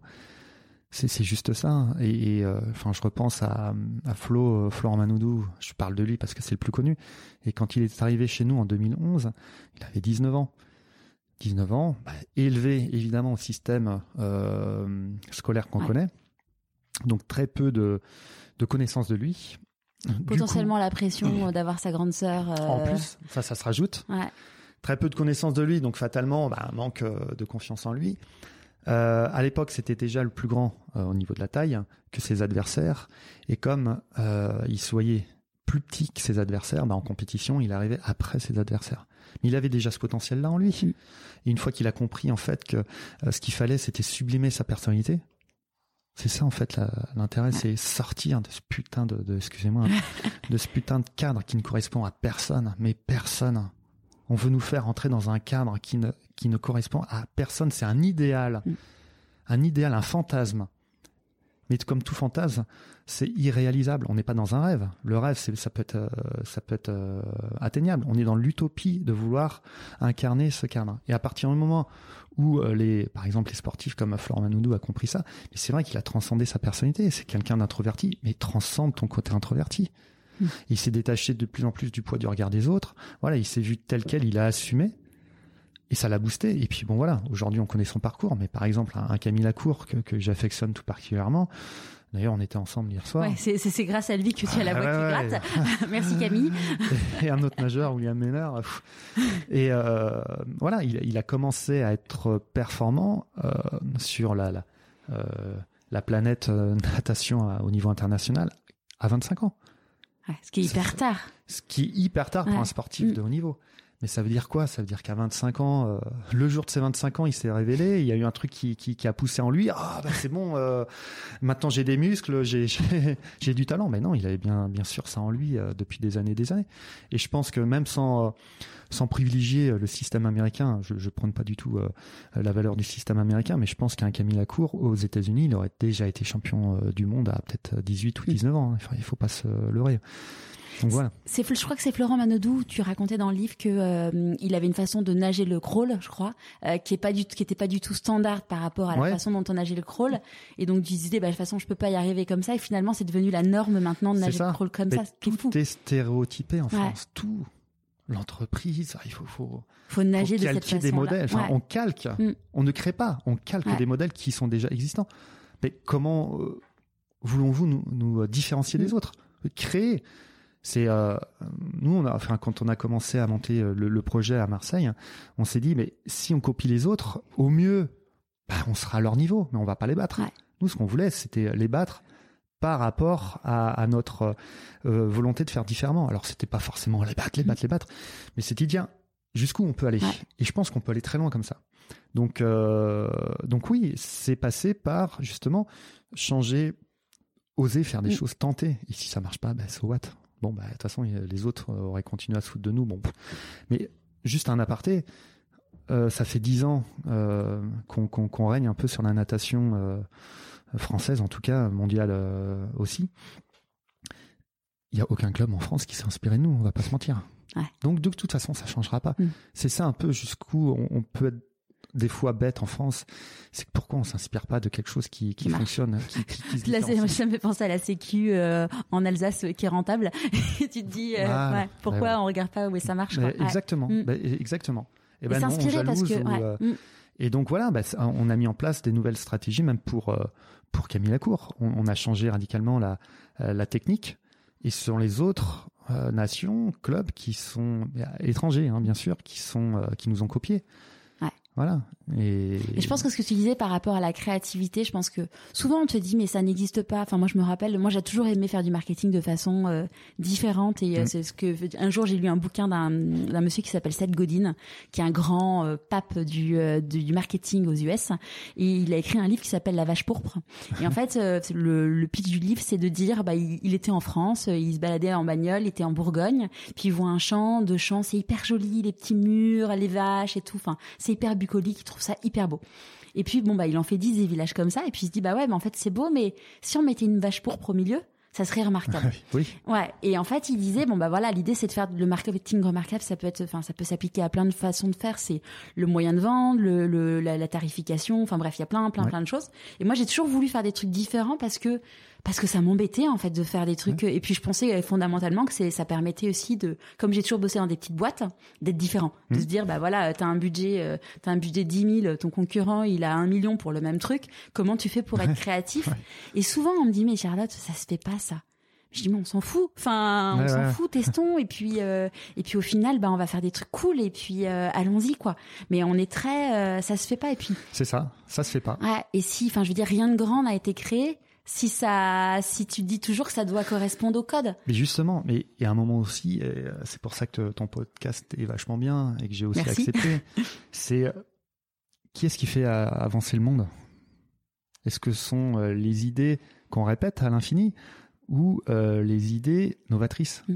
Mais ce sont les idées nouvelles. Donc, euh, mais pourquoi euh, on n'aurait pas euh, nous cette possibilité d'avoir euh, d'oser développer des, des idées nouvelles? On en a tous. Hein, je veux dire, c'est pas uniquement Einstein ou je sais pas qui, qui peut qui, euh, qui peuvent avoir des, des idées nouvelles. Euh, moi, euh, avec mon niveau scolaire, j'ai eu des idées. Toi aussi, t'en t'en- as plein. Mais tout le monde, on peut en Mm. avoir. Après, qu'est-ce qu'on en fait de ces idées? Ouais. Et puis pense plus on est dans un carcan, moins la créativité, enfin Ah, que ce soit créativité artistique ou pas, plus on est plus on est bloqué, en fait. Mais Ouais. bien sûr, parce que on, on, on est bloqué parce que c'est pas nous. Mm. Tout simplement, c'est Ouais. pas nous. Et à un moment donné, bah, on le sent. Et au fil des, à des années, euh, je pense qu'on en souffre plus ou moins, mais mais on, on, on le sent quand même. On le sent. on en sent on en souffre forcément euh, Ouais, à un moment à un moment donné comme on dit à Marseille. À un moment donné, À un moment ça c'est clair. Et juste euh, un petit aparté euh, pour en venir à, à ma mère. Enfin, je, repense à elle par rapport à ce que tu dis. Euh, elle a une vie qu'elle aurait, au fond d'elle, euh, je pense qu'elle aurait aimé avoir une autre vie. Bref, en tout cas, euh, je l'ai accompagnée dans ces derniers, mois. Et, euh, et je me souviens, avant qu'elle parte, elle m'a dit continue à être qui tu es. Tu vois, elle, elle sentait beau, hein. au début, c'est dur. Elle m'a dit putain, mais pourquoi tu, pourquoi t'es, enfin, pourquoi tu veux être différent? Alors j'ai dit mais je veux pas être différent. C'est, enfin, c'est comme ça quoi. Et euh, pendant X années, c'était, bah, c'était ça. Mais euh, s'il te plaît, en gros, mais euh, so- sois dans le mot, ça Ouais. sera tellement plus facile Mm. pour tout le monde. Ouais. Je mais je, je peux pas faire autrement. Et puis c'est dans les ces derniers jours où justement, bah, elle lâchait prise, Mm. qu'elle s'est dit mais, mais enfin. euh, mais ouais, mais grave, continue parce que là, je me rends compte que ma mère qui me dit ça, hein, j'avais tellement de choses en moi euh, que j'ai, à un moment donné dans ma vie, j'ai voulu euh, expérimenter et puis finalement, bah, je sais pas, la réalité, machin, ça m'a rattrapé. J'ai, fait un refus d'obstacle. Elle m'a dit, euh, commets pas la, enfin, c'est pas une erreur, c'est un parcours de vie, mais elle m'a, plutôt incité à aller euh, dans, cette expérimentation qu'est la vie. Quoi. On est, on est de passage. Ouais, et puis Euh, quand tu quand c'est tes derniers jours, tu as un regard encore plus euh, complètement. Et ouais, Mm. complètement. Et, et- et c'est clair, c'est euh, comme je dis euh, souvent, c'est que on, on, on meurt qu'une fois. Par contre, tous les jours, je trouve que c'est une nouvelle naissance. À partir du moment où on se réveille, voilà, c'est un, un nouveau jour qui commence. Mais dans quel état d'esprit on va l'aborder? Euh, Dans quelle humeur? Mm. Euh, Avec quelle, euh, je sais pas, quelle volonté euh, de de de pas euh, euh, comment euh, faire du copier-coller Ouais. avec les le jour précédent. Et puis on est responsable de notre bonheur aussi. Enfin, c'est Mais complètement. ouais, c'est ça. c'est difficile pour le cerveau de se sortir de certains dogmes et Ouais, compagnie, alors- mais il faut. C'est difficile parce qu'on n'a pas forcément euh, le savoir pour le faire, alors que c'est hyper simple. Parce qu'en fait, on a été programmé depuis qu'on est petit à, à agir d'une certaine manière. On l'a, on l'a vu hein, sur le- les résultats, sur euh, bah, malheureusement le manque d'estime de soi. Donc, on porte le, le regard des autres euh, haut hein, dans, dans notre cœur malgré, malgré nous. Donc, on, on vit surtout par la peur de mal faire. Mm. Donc ça, c'est malgré nous. Je pense que personne n'a envie de vivre par le biais de la peur. Euh, on a tous en nous, je dirais, c'est euh, cette atteinte de, valeurs fondamentales comme le bonheur, ou l'épanouissement personnel. Enfin, je, je connais pas une personne qui m'a dit, mais non, moi dans ma vie j'ai envie d'avoir peur. Donc déjà, le, fait qu'on avance dans la vie avec le levier de la peur, c'est à contre nature. Euh, évidemment, on a tous envie de, goûter au bonheur. Déjà, c'est prise de conscience de tout ça. Est-ce que ma vie m'apporte ce, ce- ce bonheur? Et après, bah ouais, mais comment faire? Mais il y a des choses simples, il y a des prises de conscience. Bah, dans le livre, je- euh, le livre, il est, il est facile à lire. Ah oui, oui, Euh, ça. Mais c'est c'est juste, enfin, il va pas révolutionner le, le- le monde. Bon, là, je me fais pas de la bonne pub. Mais, Bah moi, il m'a révolutionné beaucoup de choses. hein. Quelques nuits blanches. de- Ouais, mais mais- c'est juste des prises de conscience. Et à un moment donné, pour à un moment donné, À un moment hein, donné. euh, T'as vu, j'ai pris Ouais. l'accent parisien. quand même. Heureusement, après le Marseillais euh, a pris le dessus. Et euh, voilà, la, la première des choses pour euh, s'émanciper, c'est déjà d'avoir des prises de conscience. Ouais. Après, mais c'est juste une reprogrammation. Si on était capable de se programmer à, à, agir par le vide de la peur, mais on peut se programmer à agir de, de manière différente. Ça ne dépend que de nous. C'est ça qui est génial. Mm. C'est pas la fatalité. Heureusement, sinon, bah, ça serait ah bah ouais, bah, pas de bol hein, pour toi. Bah, tu vas être condamné à pas être heureuse ou heureux dans ta vie. Mais non, c'est génial. Et que voilà, tous les sportifs euh, que j'ai pu encadrer dans le monde de l'entreprise, il y a, eu des, changements radicaux parce que justement, il y a non seulement cette prise de conscience, et puis après, il y a des choses faciles à faire au quotidien. Ce n'est que de l'entraînement. Par contre, moi, je vais être sincère, il n'y a pas de recette miracle. Il n'y a pas de coup de baguette magique. Euh, ça, si on attend ça, on est dans la facilité. Bah non, non, non. une programmation, ça met plus ou moins de temps. Il faut répéter, répéter euh, au quotidien, mais sans, sans se flageller. Hein. Mm. Euh, en plus, là, on se répète plutôt des, des, messages qui sont davantage bienveillants et, et, et, plutôt propices à, se booster. Donc, autant y aller. Ouais. Et du coup, ta femme, tu l'as aidée? Que tu dis euh, finalement t'as moi enfin c'est un vrai sujet dans dans enfin dans ma vie parce que tu dis bah voilà ton ton mari enfin ou ta femme euh, quand t'as face à quelqu'un que t'aimes qui fait un burn-out, c'est un truc où tu te sens quand même vachement impuissant. Toi, t'avais du coup quelques armes, euh, ah bah sans moi, pas armes, non, pas les armes, mais des outils. Sans moi, elle ne sera rien. Ouais, ouais j'imagine. Ah bah c'est sûr. je, euh, je. Autre question qu'on m'a jamais posée. Euh, ça serait bien qu'elle réponde à cette question. Je pense que, enfin, je l'ai aidé, je l'ai, je l'ai pas, j'ai pas fait du coaching avec elle. Maintenant, voilà, euh, euh, on, a fait, on a fait des choses ensemble justement pour que, pour faire évoluer notre vie. donc, oui, aujourd'hui, on, on a fait des choix de vie. Ah, vous avez déménagé de Marseille à, la campagne bretonne. Ouais, c'est ça. on met en place des choses qui nous conviennent euh, davantage. Euh, donc j'espère que, que oui, mais en tout cas voilà, j'ai pas fait des séances. Euh, c'est pas mon rôle quoi. C'est ma compagne. Je suis pas. C'est pas le. Non non, surtout pas me sentir, je sais pas moi. ou qu'elle ait l'impression que je sois supérieur à elle. Non, non, non. L'accompagnement, pour moi, c'est c'est main dans la main. C'est pas prof à élève. Il n'y a pas de, il y a pas de. On est sur le même pied d'égalité. Hein. Vous avez des enfants? Une fille. Qui a quel âge? Qui a 4 ans. ne me demande pas sa, date de naissance. non, j'allais pas. Mais est-ce que en fait justement, je voulais savoir comment elle, elle a vécu le fait que vous vous déménagiez euh, de Marseille à la campagne bretonne. Bon, parce qu'il y a 4 ans, bon, il y a quand même des. Ouais. Il peut quand même y avoir un ressenti et des expressions sur le sujet. Ouais, ouais. Bah, euh, euh bah pour l'instant, euh, bah bien parce qu'elle s'est, elle s'éclate et puis elle voit sa, sa mère aussi s'éclater davantage. Euh, Enfin, moi, je m'éclate aussi. Euh, on rencontre beaucoup plus de personnes qui, euh, qui nous conviennent davantage justement dans, notre évolution. Donc euh, voilà, l'école, ça n'a rien à voir avec ce qu'on ce qu'on a vécu à Marseille. donc voilà, enfin on est on est, enfin j'ai rien contre Marseille hein, ni les écoles de Marseille, mais on va on va pas se mentir, Marseille, a je sais plus 800 000 ou un million d'habitants. Là, on est dans dans, dans un endroit où il y a, je sais pas, 12 000 habitants. Donc, il y a une convivialité, il y a, on, on, va davantage au rythme des saisons de la vie. Donc, euh, moi, ça me, ça me va, ça me va beaucoup. Ça te va bien. Ah bah ouais. Donc là, tu es toujours au cercle des nageurs. Je continue, ouais, différemment, mais je continue. Pourquoi différemment bah, Parce que j'habite plus Marseille, donc euh, je, je, je, passe 10 jours euh, par mois dans le sud, parce que voilà, j'ai aussi euh, d'autres sportifs que j'encadre. Euh, je, mets, je mets en place des projets professionnels euh, à Marseille. Puis c'est une ville qui sera toujours à part pour moi. C'est une ville. Il y a quelque chose viscéral. Ah, c'est, je, tu, sais ce que je, sais ce que c'est pour y avoir vécu 8 ans. il y a un truc. Ouais, il y a un truc dans cette ville. Enfin, c'est radical. Quoi. On aime ou on n'aime pas. C'est ça. Mais voilà. Et quand on aime, ouais. Ouais, j'aurais eu du mal à, à quitter définitivement mm. cette, cette ville. Donc voilà. Après, j'ai fait, j'ai fait le choix aussi, je travaille depuis trois ans à l'OGC Nice, donc j'ai été le premier préparateur mental à intégrer un club pro, euh, et on avait mis des, super choses en place euh, aussi, novatrice. Mais le problème, c'est que ça dure pas dès que c'est nouveau, enfin bref. Donc euh, j'ai plutôt... voilà, enfin j'ai quitté, quitté le, le, monde du foot. Et d'ailleurs, il y a une question dont, on n'a pas parlé quand tu es devenu le premier préparateur mental en France. Mm. Tu as la question de la légitimité. Comment tu l'as vécu, toi? Eh bien, euh, euh, bah, comme ça existait pas trop, en fait, euh, le, terme préparateur mental existait, mais j'étais le premier à être salarié. Ouais. J'avais davantage quand même de, de légitimité parce que je connaissais le monde du, du sport. C'est plus quand je suis devenu euh, formateur en entreprise. Avec ton En- en bah oui, moi formateur.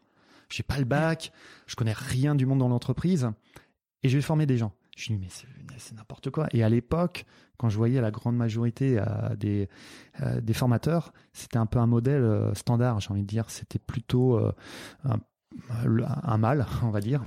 Euh, 50 ans, un peu bedonnant, euh, grosse école de commerce. euh, ouais, moi j'ai tout fait, gna gna gna gna gna gna, et puis qui se retrouve à être formateur. Donc je me dis, oh la vache, oh. moi j'avais à peine 30 ans. Et je me dis, mais qu'est-ce que je fous là? Et je me souviendrai toute ma vie, ma première intervention, c'était pour euh, la SNCF en plus. Et euh, costard cravate. Ouais. J'avais en face de moi, euh, je sais plus, 35 euh, cadres d'horizons différents. Euh, je dis, mais ouf, ouah, la vache. Et, et parce qu'il y avait toujours ce petit euh, garçon-là qui sommeillait en moi, toi, le, le cancre hein, qui s'est fait virer tout le monde, de, de tous les bahuts, qu'on disait, ben, tu feras jamais rien de ta vie. Et bien sûr, bah, il était toujours présent. Il dit, mais, euh, mais qu'est-ce que je fais là, quoi? Et j'ai pris sur moi, et puis euh, voilà. Mais c'est des moments qui sont quand même formateurs. Alors sur le coup, c'était rock'n'roll, mais euh, voilà, c'est euh, c'est euh, après ça, ça allait quoi au, au fur et à mesure des euh, des comment dirais des interventions, ça allait de mieux en mieux. Et puis je me rends compte qu'en fait, plus ça va euh, dans dans les années qui passent, plus les personnes qui se font fermer, qui se font former, pardon, euh, ont envie de d'avoir des personnes en face euh, qui détonnent un Ouais, peu. ouais, qui Et- sortent du, cadre. ouais, parce que là, le, même euh, quand euh, quand euh, j'interviens souvent avec Frédéric Bousquet, un des plus beaux palmarès français du sport, on, on, intervient souvent en entreprise sous forme de conférence. Et souvent, les, les chefs d'entreprise qui ou les DRH qui, qui nous invitent à animer ces, ces conférences ne préviennent pas trop, for- enfin forcément les gens, sauf au dernier moment. Et les gens se disent, oh, oh, ça va encore un truc redondant sur sur bah allez, euh, on Les y va quand on n'en peut plus, on en peut encore. Ouais, les valeurs du Ouais. sport, mais euh, des années euh, Ouais. 70 quoi. Et euh, donc les, les gens se disent bon allez c'est qu'un mauvais moment à passer et puis à partir du moment où euh, Frédéric Bousquet il s'ouvre, il parle de ses peurs, il parle de ses doutes, euh, que les peurs c'est tout à fait légitime, que voilà quand on était dans le déni eh bien ça l'amenait lui aussi au burn-out, qui s'est ouvert, qui a des solutions, les solutions bah, on les balance euh, sur scène. Et les gens sont scotchés, alors non pas parce que voilà, on a la parole, les paroles de, de l'évangile, parce que ça touche euh, un, un grand nombre de personnes, tout simplement, parce qu'on on est vrai, on est sensible, et qu'à un moment donné, bah ouais, on est sensible, on Ouais. est des êtres humains, on n'est Mm. pas des robots, on n'est pas des machines. Donc faites vibrer un peu ce qu'il y a à l'intérieur, vivez les émotions, euh, euh, sortez un peu du, du, du. C'est c'est un peu ça qui euh, euh, Enfin, nos propos, c'est ça. Frédéric Bousquet, c'est quelqu'un qui a été quand même recordman du monde, et des recordman du monde en France, il n'y en a pas beaucoup, par le levier de la peur. Donc évidemment, il y a une énergie folle dans la peur. Par contre, c'est un réservoir qui s'épuise fatalement, et quand il est épuisé, eh il se régénère très mal.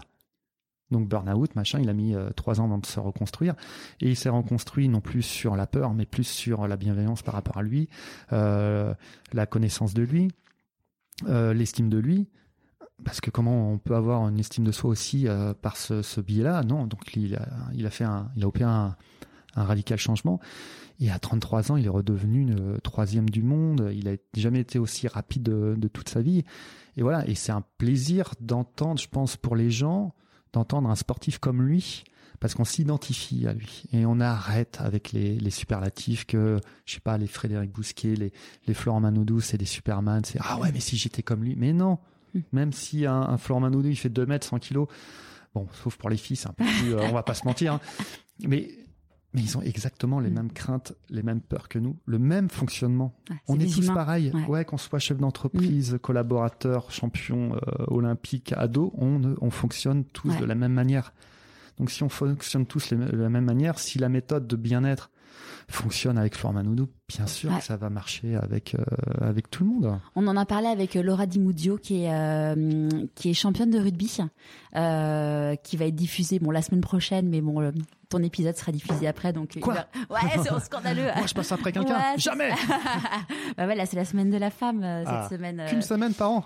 Bah là, c'est la journée de la femme euh, dimanche, le 8 mars. Ouais. Et euh, donc aujourd'hui, j'ai une députée qui est euh, députée et propriétaire d'une chambre d'hôtes, ce qui est quand même assez insolite. Ouais.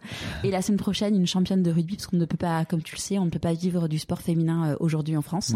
Et donc, elle a créé une entreprise et en fait, elle est venue intervenir dans l'en- l'entreprise où j'ai travaillé, c'était il y a deux ans. Et en fait, tu te dis oui, euh, le- quand tu es dans une équipe de rugby euh, vs une équipe, euh, bah, une équipe dans une entreprise, tu as énormément de points communs en fait. Bah, Et bien sûr, beaucoup plus que ce qu'on peut imaginer en fait. bien sûr. Et, les... Complètement. et puis c'est tellement, enfin, pour le coup, les images sont tellement plus claires que dans l'entreprise Mm, mm. que tu dis bah oui, mais en fait, tu vas faire une erreur sur le terrain et c'est pas grave. Et en fait, c'est pas grave, tu vas soutenir l'autre. Ouais, Tu vas pas lui dire c'est de la merde ce que t'as fait. sûr.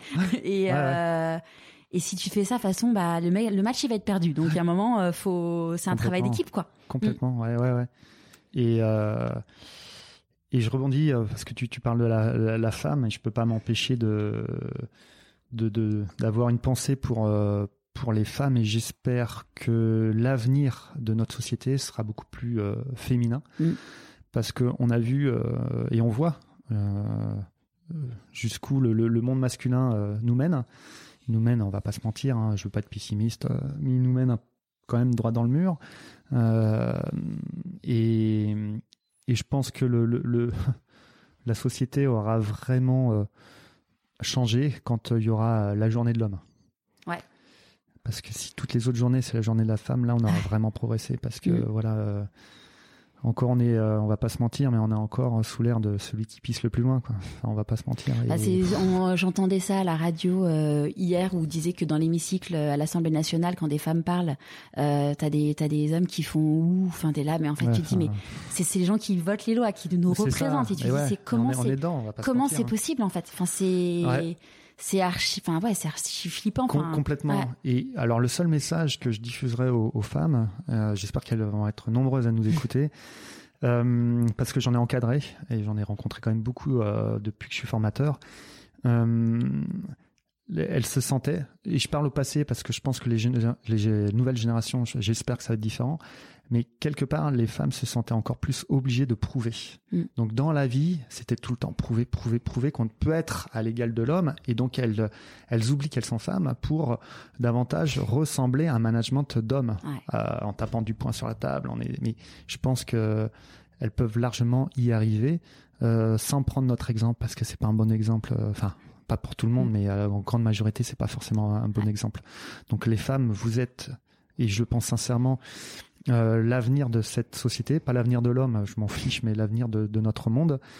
Et euh, allez-y, quoi. Mm. Allez-y, on va avoir besoin de vous. Et je pense que les nouvelles générations vont avoir besoin de, de vous. Donc, je pense qu'il c'est juste rééquilibrer un peu euh, la place de la femme aujourd'hui, parce qu'on va pas se mentir, euh, c'est un peu le, le flou artistique. Euh, les femmes revendiquent beaucoup de choses et à juste titre. Euh, du coup, ça déstabilise aussi euh, nous, hommes, entre, entre guillemets, notre rôle, notre place.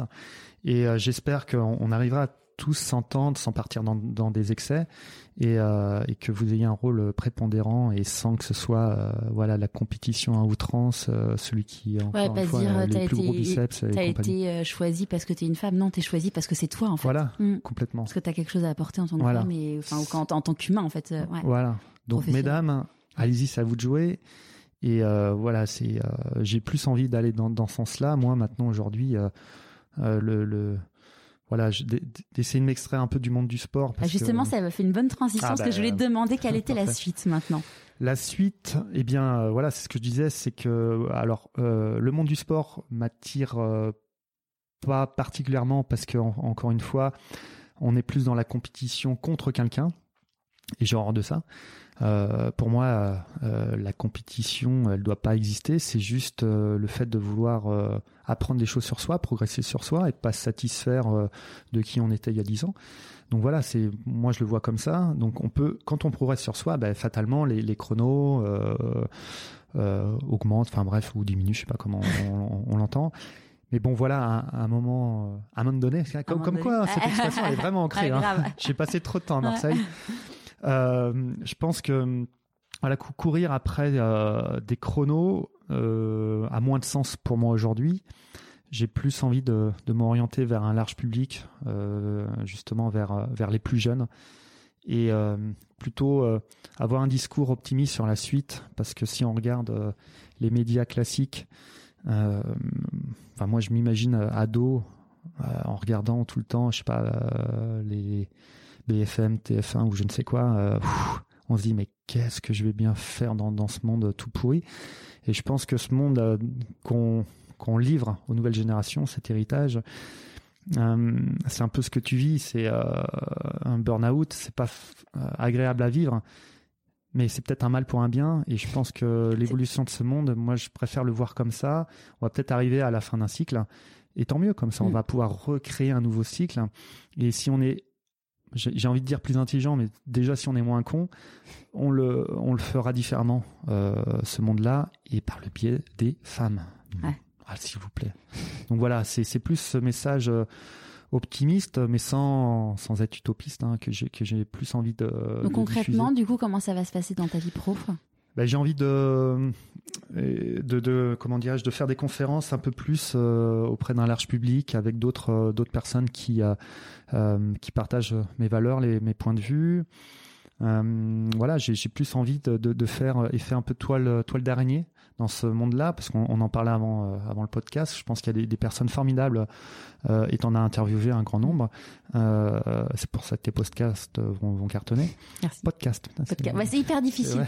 Quand je fais les intros en disant podcast, je, je la refais pas trop souvent. C'est là, c'est pas. je me suis fait avoir. tu aurais pu me prévenir.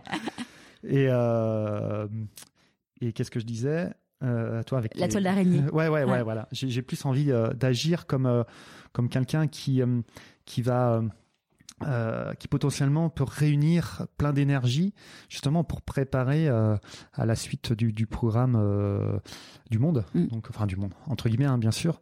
Donc voilà, euh, j'ai plus envie de rallier les, les, super énergies comme comme la tienne, comme comme plein de personnes et, et dire que la vie elle est formidable euh, et qu'on a un rôle à jouer dans cette vie formidable et qu'on n'est pas obligé de, de, d'en pâtir, de la subir et qu'on on peut mettre en place des choses très simples hein, au quotidien. Ici, encore une fois, comme on a dit tout à l'heure, l'intérêt c'est pas forcément de mettre, de, fin, de, de faire des gros virages à 180 degrés, mais à un moment de pour être bien en phase avec soi-même, voilà, c'est, c'est, c'est juste se dire, mais euh, déjà, qu'est-ce que je pourrais mettre euh, en place, pas forcément au quotidien, mais de temps en temps, mm. euh, des choses que je faisais pas avant, qui me tiennent à cœur. Et, euh, des rêves enfouis, des, des rêves enfouis. Mais la première des choses, c'est euh, c'est de s'écouter. Ouais. Et le problème, c'est que, enfin le problème, oui, oui, ça reste un problème quand même, c'est qu'on est tellement euh, focalisé sur euh, la projection plus ou moins longue, l'avenir, euh, qu'on est rarement évidemment dans, dans l'instant présent, on s'écoute pas trop, euh, on court après le temps.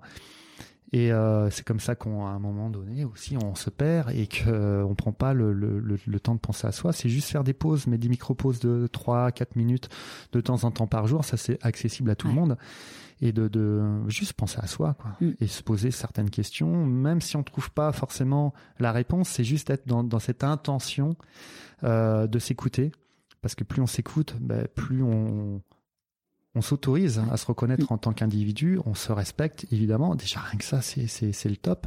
Et puis euh, à force d'intentions bénéfiques comme ça, ouais, on, on trouve, je pense, des des, euh, des bribes de, de réponses. Et justement, il faut saisir ces bribes de réponses. Et puis après, voilà, une fois qu'on a un bout de ficelle, on peut tirer dessus. C'est ça. C'est euh, Daniel Bloin, qui est euh, un auteur conférencier que j'ai interviewé, qui a changé plusieurs fois de, de vie. Et en fait, un jour, il s'est dit, j'ai envie d'écrire sur mes changements de vie. Finalement, il a un peu théorisé le changement de vie maintenant. Et il appelle ça le Y. En fait, tu as, deux chemins en fait possibles. Et il y a un moment, bah, tu fais un choix, mmh. tu veux, et puis en fait, tu as tout qui se déroule, tu as la bobine, c'est bon, c'est parti en Complètement. fait. Parce que ça va avec ce, ce que, enfin, ce que tu as envie, tes valeurs, ça a du sens, tu mets ton cœur. Et tu le fais pas pour l'argent au départ, mais bon bah l'argent ça découle et, euh, et en fait c'est c'est ouais c'est un peu la recette du bonheur quoi. Complètement. Si on peut dire.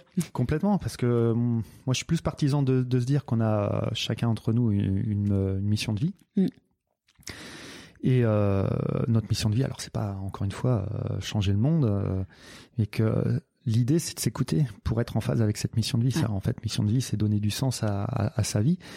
Et euh, voilà. Après, c'est se, poser, se positionner par rapport à cette mission de vie. Alors, mission de vie, c'est ce qu'on disait tout à l'heure quand on on, on, équilibre la partie enfant, partie adulte, on, trouve facilement euh, sa mission de vie. Et puis voilà, c'est satisfaire euh, tous les besoins pour répondre à cette, cette mission de vie. Ouais. Qu'est-ce que tu penses qu'il dirait le petit Thomas de 6 ans? Il est, euh, il reste quand même surpris. et et euh, c'est et je veux, enfin, je, j'ai envie qu'il reste surpris parce que en fait, euh, c'est pas Thomas Samut qui est différent des autres, c'est qu'on est tous quelque part comme comme moi. Enfin, je suis une personne lambda dans dans cette dans cet univers et que hum, si une personne comme moi qui était catalogué et je me cataloguais comme euh, comme quelqu'un de on me disait t'es pas bon en tout non attends c'était quoi la formule magique? Non t'es pas bon à rien t'es mauvais en tout. C'est valorisant. Ouais ouais, mais après après je sais que ça partait d'un bon sentiment c'était de, booster la personne. Bon, entre les mm. intentions et la réalité c'était autre chose. Et, euh, et je pense que bon euh, quoi qu'il se passe on se on a plutôt un regard de, de, de soi on se juge comme plutôt quelqu'un euh, de, de, moyen. Et je pense que euh, l'idée, c'est d'arrêter de se voir comme, euh, comme une personne moyenne, qu'on a un potentiel en nous insoupçonné.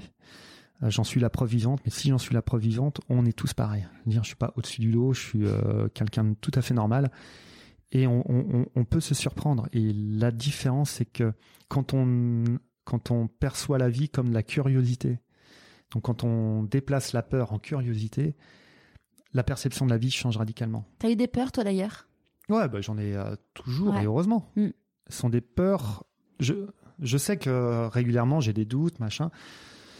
Et ce sont des peurs, aujourd'hui, je les vois, même si c'est pas forcément agréable de, les ressentir, mais je les vois comme euh, un, moment où, euh, de, de, de, remise en question, de réflexion, plutôt que de remise en question. On va pas tout remettre en question à chaque fois, mais de, réflexion sur.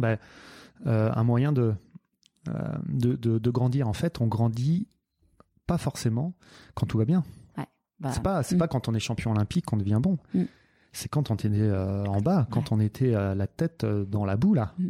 Là, on se pose la question. Enfin, on se pose la question. Est-ce que à ce moment-là, je me posais les questions et surtout vouloir y répondre ou être dans le déni?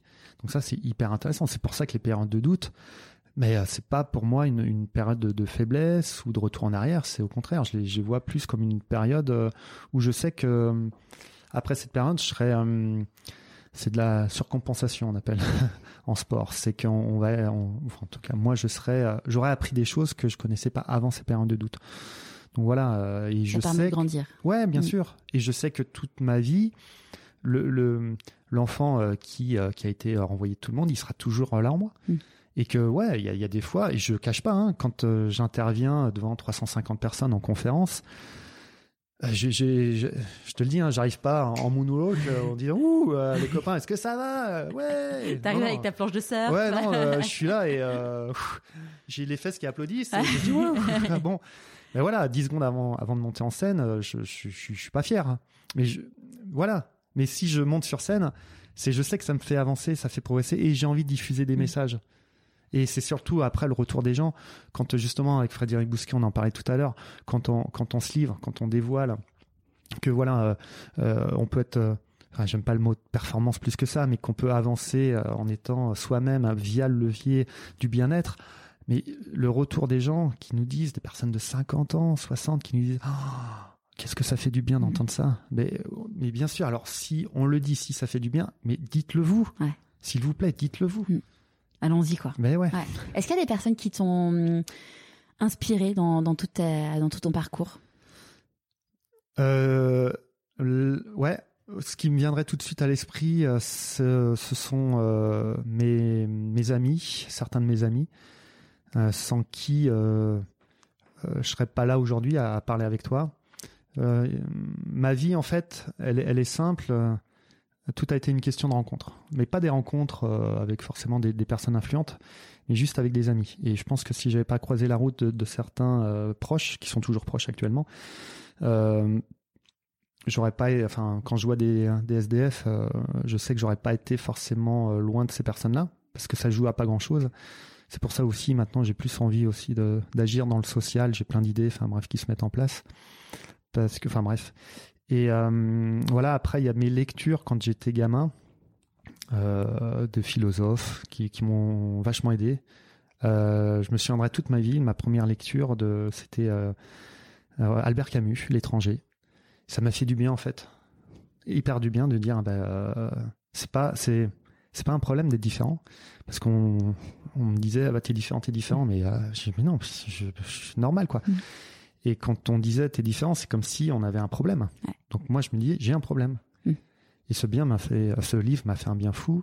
Voilà après il y a, y a, pas mal de rencontres euh, et plus plus ça avance dans ma vie plus je fais des, des super rencontres euh, parce que je, plus je suis en phase avec moi-même. Donc c'est euh, c'est génial il y a eu tous ces ces sportifs avec qui on a vécu des choses extraordinaires et, et même avec tous ceux qu'on connaît moins mais on a vécu des des choses folles mais je pourrais citer l'exemple d'une il y a il y a que des exemples et euh, je pense que dans ce livre, tout le monde va se reconnaître parce qu'un exemple qui me vient à l'esprit, c'est euh, voilà une nageuse qui fait 1m65, qui euh, toute sa vie on lui dit mais arrête le haut niveau, c'est pas fait pour toi, tu fais 1m65 et forcément elle y a cru. Non, bah de toute façon je suis moyenne. Et puis aujourd'hui elle est huitième du monde. C'est ah, il y en a qui sont trop grands, trop gros, trop machin. en France, on est forcément trop quelque chose ou pas assez. Ah ben c'est dommage, hein. un centimètre près. Oh là là. Il faut arrêter pareil avec tout ça. C'est que quelle que soit la taille, le machin, mais on, a on a tellement de ressources en nous pour euh, pour s'affranchir de tellement de choses, on se rend pas compte. Mais allons euh, prospecter à l'intérieur de, soi, allons euh, à la rencontre de notre richesse intérieure. On a un trésor insoupçonné. En, mm. en, plus, on a la clé de ce coffre. Il suffit Faut juste trouver le mode d'emploi. Ouais, et oser. Comme tu dis. Ouais. Et oser la tourner parce qu'il y, y a, beaucoup de personnes qui disent ah mais non mais qui je suis pour pour tourner euh, la, clé dans ce coffre. Mais qui es-tu pour ne pas le faire mm. Ouais. tu as 4 heures. Vous avez 4 heures, c'est ça, la dissertation. Et là, en, question de dissertation, qui dit choix dit renoncement Quels ont été les tiens Mes renoncements Ouais. Euh, oh la vache, tu me poses des questions. Après une nuit un peu agitée. Ben, franchement, il y a un moment où j'ai renoncé à, prouver que j'étais pas stupide comme euh, je l'imaginais être ou comme je l'imaginais que les autres me, perçoivent. Et comme s'il fallait que je prouve aussi que euh, j'avais de la réflexion, que euh, j'avais de la culture. Et j'ai renoncé à ça et j'ai dit, bah, de, ça fait quand même longtemps. Mais c'est, c'est un travail quand même du quotidien. Euh, pareil, le, poids du, du, regard des autres, il est quand même prépondérant. On se rend pas compte à quel point ça peut être pénalisant, même si c'est euh, galvaudé tout ça. Le poids du regard des autres, oui, tout le monde sait, mais on se rend pas compte à quel point. Cette peur un peu d'être euh, exclu, de ne pas appartenir à un groupe, de se sentir isolé. Donc voilà, j'ai renoncé à, au fait de prouver. Euh, maintenant, j'ai envie d'être moi-même et puis et puis ça plaît, ça plaît pas Basta, quoi. De quoi t'es le plus fier aujourd'hui? D'avoir permis d'agrandir le sourire chez la grande majorité des personnes que j'ai accompagnées. C'est beau. Ça me, je, m'éclate à voir ça et et du coup, euh, on a réussi, je pense, une épreuve de force, c'est de d'arriver à faire en sorte que c'est euh, je pense aux champions, tous les champions qu'on a encadrés. Post-carrière, ils s'éclatent tous. Et euh, c'est pour ça que je suis vraiment convaincu aussi de, des bienfaits de ma méthode, c'est que ça marche sur différents plans, plan sportif, plan personnel, plan professionnel. C'est qu'à partir du moment où on comprend qu'on a tous, je dis bien euh, tous, alors peut-être des rares exceptions, on a tous cette capacité de rebond, mais euh, quoi qu'il se passe dans la vie, mais c'est que euh, futilité, j'ai envie de dire. Rien, pour moi, rien n'est grave. Mm. Euh, même la mort, pour moi, c'est pas grave parce que c'est le la continuation, la continuité, pardon, de de, de la vie. Il faut pas être en déni de tout ça, je pense, et, et prendre conscience de tout ça, c'est que voilà, on a, il y a la mort, fatalement, ça mm. c'est une des rares on va choses. Tous y arriver. voilà. Maintenant, si on voit que c'est c'est bah, c'est comme ça, la, la, la mort fait partie de la vie et que voilà, on a cette capacité de rebond qu'on peut euh, basculer, mais il y a tellement de d'exemples dans, dans la vie. Il faut un moment aussi euh, regarder la réalité. C'est qu'on peut. Euh, moi, j'ai été entraîneur, conférencier, formateur, préparateur mental et ouvrier. Enfin, on, a cette capacité de faire plein de choses dans la vie. Et pas se spécialiser dans, dans, dans, un domaine en se disant ah mais je suis fait pour ça et oh, si ça ça s'arrête qu'est-ce qui se passe? Mais et puis on, on a le droit d'avoir envie de faire autre chose aussi. bien sûr complètement et là c'est pour ça que je continue à voir aussi à tous tous les Florent Manodou, les Camille Lacour, euh, parce qu'ils s'éclatent dans la vie. Et ils sont dans, dans cette dynamique-là, encore une fois, d'être curieux de voir ce que la vie va leur apporter. Et pas dans, dans la peur de, de, de manquer ou de perdre des choses ou d'être au chômage ou de, de, de perdre un job. Donc voilà, c'est... Euh, pour moi, ça, c'est c'est fondamental.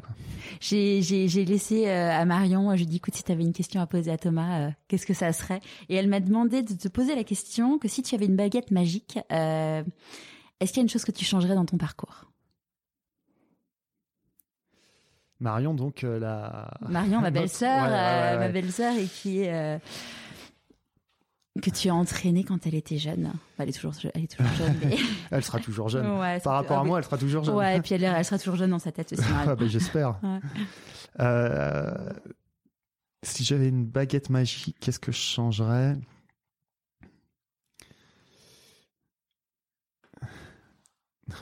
J'aurais dû euh, lire tes questions avant de lire, hein, les mains dans les poches. Euh, bah, je pense pas grand chose parce que euh, j'ai commis quand même beaucoup d'erreurs. J'étais en échec. Euh, par, par, contre, voilà, c'est grâce à tout ça que j'en suis là aujourd'hui. Donc, si euh, je prends ma baguette magique et, et si je dis, bah, cet échec-là, je le, oh, si je pouvais le supprimer, bah, peut-être que, voilà, j'en serais pas là aujourd'hui. Donc, ouais, j'en ai commis et j'en commets encore hein, des erreurs, mais bon, bref, encore une fois, c'est tout à fait normal. On apprend en faisant. Ouais. Mmh. Euh, une baguette magique. Qu'est-ce que c'est? Euh... Non, il n'y a pas grand-chose en mm. fait. Euh, non. non. franchement, j'ai accepté, euh, j'ai accepté tout mon parcours, euh, voilà, mes, mes erreurs, mes échecs. Donc non, non, je changerais. Non, je changerais pas grand-chose. On a ton livre, donc on en a parlé. Qu'est-ce mm. qui a fait que tu t'es dit, je vais écrire un livre? Parce que déjà, beaucoup de personnes, enfin je me la pète un peu, mais euh, en entreprise me disent mais euh, vous n'avez pas écrit? J'ai bah, non, j'ai pas pris le temps de le faire. C'est quelque chose hein, qui au bout d'un moment m'a m'a trotté dans l'esprit. Et puis j'ai laissé faire un peu l'inconscient. Et puis en fait j'ai une trame euh, dans dans ma tête et et aussi je voulais laisser une sorte de d'héritage, je sais pas si on peut appeler ça comme ça à ma fille pour qu'elle me découvre aussi euh, au travers de, de, cet ouvrage. Parce qu'elle va connaître le père, elle va connaître euh, une facette de moi, mais le côté un peu professionnel, je pense qu'elle euh, elle sait pas trop ce que je fais. Et donc voilà, transmettre aussi un, comment on appelle, un relais, comme en, en, course de relais en athlétisme, pour qu'elle s'en, s'en imprègne, d'autres s'en imprègnent. Enfin bref, voilà, je, ce, ce livre en fait, c'est, euh, c'est pour moi un moyen de, de, de pouvoir euh, euh, distiller en fait tous les outils, toute ma méthode à un large public, parce que bah, aujourd'hui, voilà, je, je peux pas satisfaire toutes les demandes. Je suis mmh. Quand même pas mal sollicité et puis je peux pas, je peux pas répondre à toutes les attentes. C'est quelque chose qui m'a qui me navre donc voilà, je voulais aussi euh, diffuser tout, euh, toutes ces valeurs au travers d'un livre. Ça me tenait à cœur de plus en plus. Donc voilà, j'ai du coup bah, j'ai pris le temps. On trouve le temps à ce moment-là de le faire. Et puis voilà, surtout le véhiculer le message que on peut être conditionné à être une personne moyenne et ça n'empêche absolument pas d'avoir une vie qui dépasse euh, toutes les attentes. Voilà, c'est surtout le message que je voulais diffuser là-dedans. Ouais. J'en suis la preuve vivante. Ouais. Est-ce qu'il y a un conseil que tu aurais aimé qu'on te donne euh, et que tu aimerais du coup donner? Ah ouais, franchement, ce qui. J'aurais aimé en fait euh, qu'on me dise c'est pas grave. Euh, j'aurais aimé à un moment qu'on me dise continue à être toi-même. J'aurais aimé qu'on m'incite voilà, à aller dans ma curiosité en fait de me découvrir. Euh, et que je sois chapeauté par euh, des adultes. Parce que voilà, il y a eu euh, aucun adulte qui, qui a eu ce rôle-là. Et, et je trouve ça dommage parce que j'ai eu un, une sorte de un mauvais regard du, du, du monde adulte, alors qu'il y a des adultes formidables. Et euh, On voilà. en est l'exemple. Voilà, ouais, ouais. et, et peut-être qu'on se rend pas compte. Moi, maintenant, adulte, père, je fais, j'essaie de faire attention à ça justement pour euh, pour pas euh, réitérer euh, des, des, choses qui m'ont qui m'ont un peu marqué euh, dans mon parcours. Donc voilà, être, mais revenir revenir à la simplicité. Je trouve que la vie elle est simple. On vit, on meurt. Il y a, rien de plus simple que ça.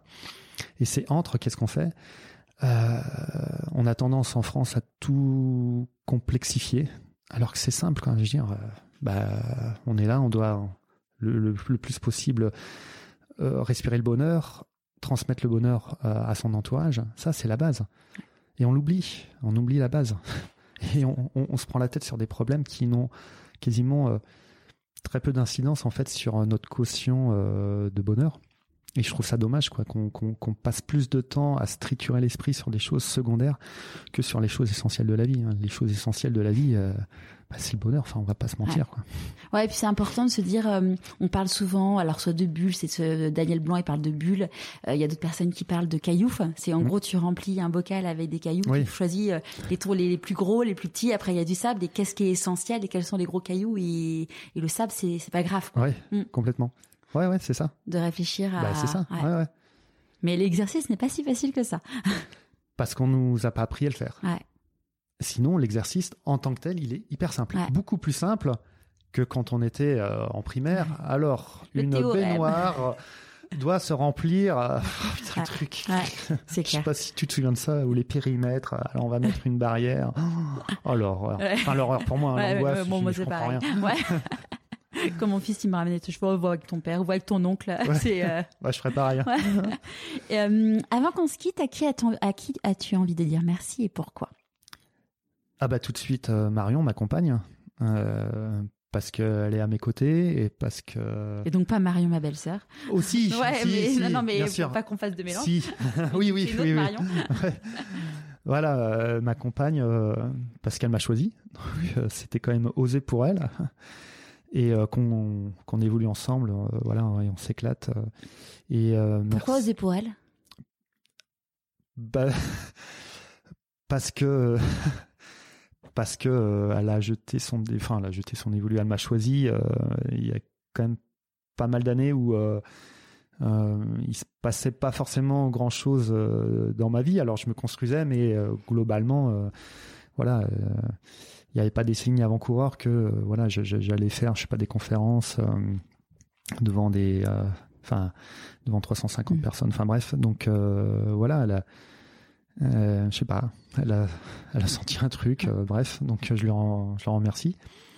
Après, je- vraiment juste après, mes amis, mes proches, sans qui bah, je serais pas là aujourd'hui. Euh, tous les sportifs vraiment qui m'ont fait confiance parce qu'on a mis en place des trucs complètement euh, insensés. Et, euh, on a, on a tellement traversé de, de situations, d'épreuves, on, on se rend pas compte. hein, c'est dans l'accompagnement, c'est, c'est, c'est des choses euh, hallucinantes, quoi, hallucinantes. Et, euh, et mine de rien, euh, c'est bien. Moi, je suis dans l'ombre, je suis, euh, je suis bien. Et euh, mais on se rend pas compte de tout ce que peuvent euh, vivre les, euh, les sportifs de niveau parce qu'on les voit uniquement à la télé quand ils gagnent, quand ils perdent. Mais on se rend pas compte de tout ce qui se passe, euh, les, à côté, tout ce qui leur construction. on, a l'impression que c'est relativement facile. Et je parle pas du sport, hein, je parle de de tout, de, de se construire par rapport à, à la compétition et tout.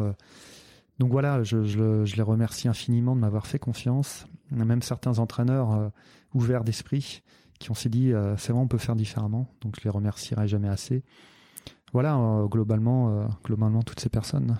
Super. Et puis bah à un moment bah, mes parents aussi qui qui bon bah fatalement m'ont dit bon bah ça on peut plus rien faire pour toi vas-y hein, fonce hein, maintenant. Donc voilà et ça c'était mon frère aussi. Enfin bref voilà c'est c'est un microcosme qui est qui est l'essence même de la vie donc et on, on oublie des fois on oublie donc euh, ça à rendre euh, la- la- l'appareil c'est donner de l'amour donner de l'amour c'est quelque chose de C'était la journée du compliment la semaine dernière. ah ouais, bah, pareil c'est qu'une semaine Mm. Enfin non, c'était une journée. ah, une journée, ah. Et le lendemain, c'est bon, on peut s'insulter Ok, cool. Ouais, d'ailleurs, j'ai fait un petit, un petit post sur Insta pour, euh, en gros, décrire c'est quoi un compliment. C'est, euh, c'est un vrai sujet. Enfin, ouais. pourquoi on a du mal à l'accepter ou pourquoi on a du mal à le formuler. Mm. Merci beaucoup, bah, Thomas. merci à toi. Attends, tu rigoles. Je pense que vous serez d'accord avec moi. Thomas a une très belle sagesse et un recul précieux sur la vie. Je vous dis rendez-vous sur pourquoipasmoi.co pour retrouver tous les liens pour suivre Thomas tels que son profil sur les réseaux sociaux, son livre ou encore son site. En attendant, je vous dis à jeudi prochain.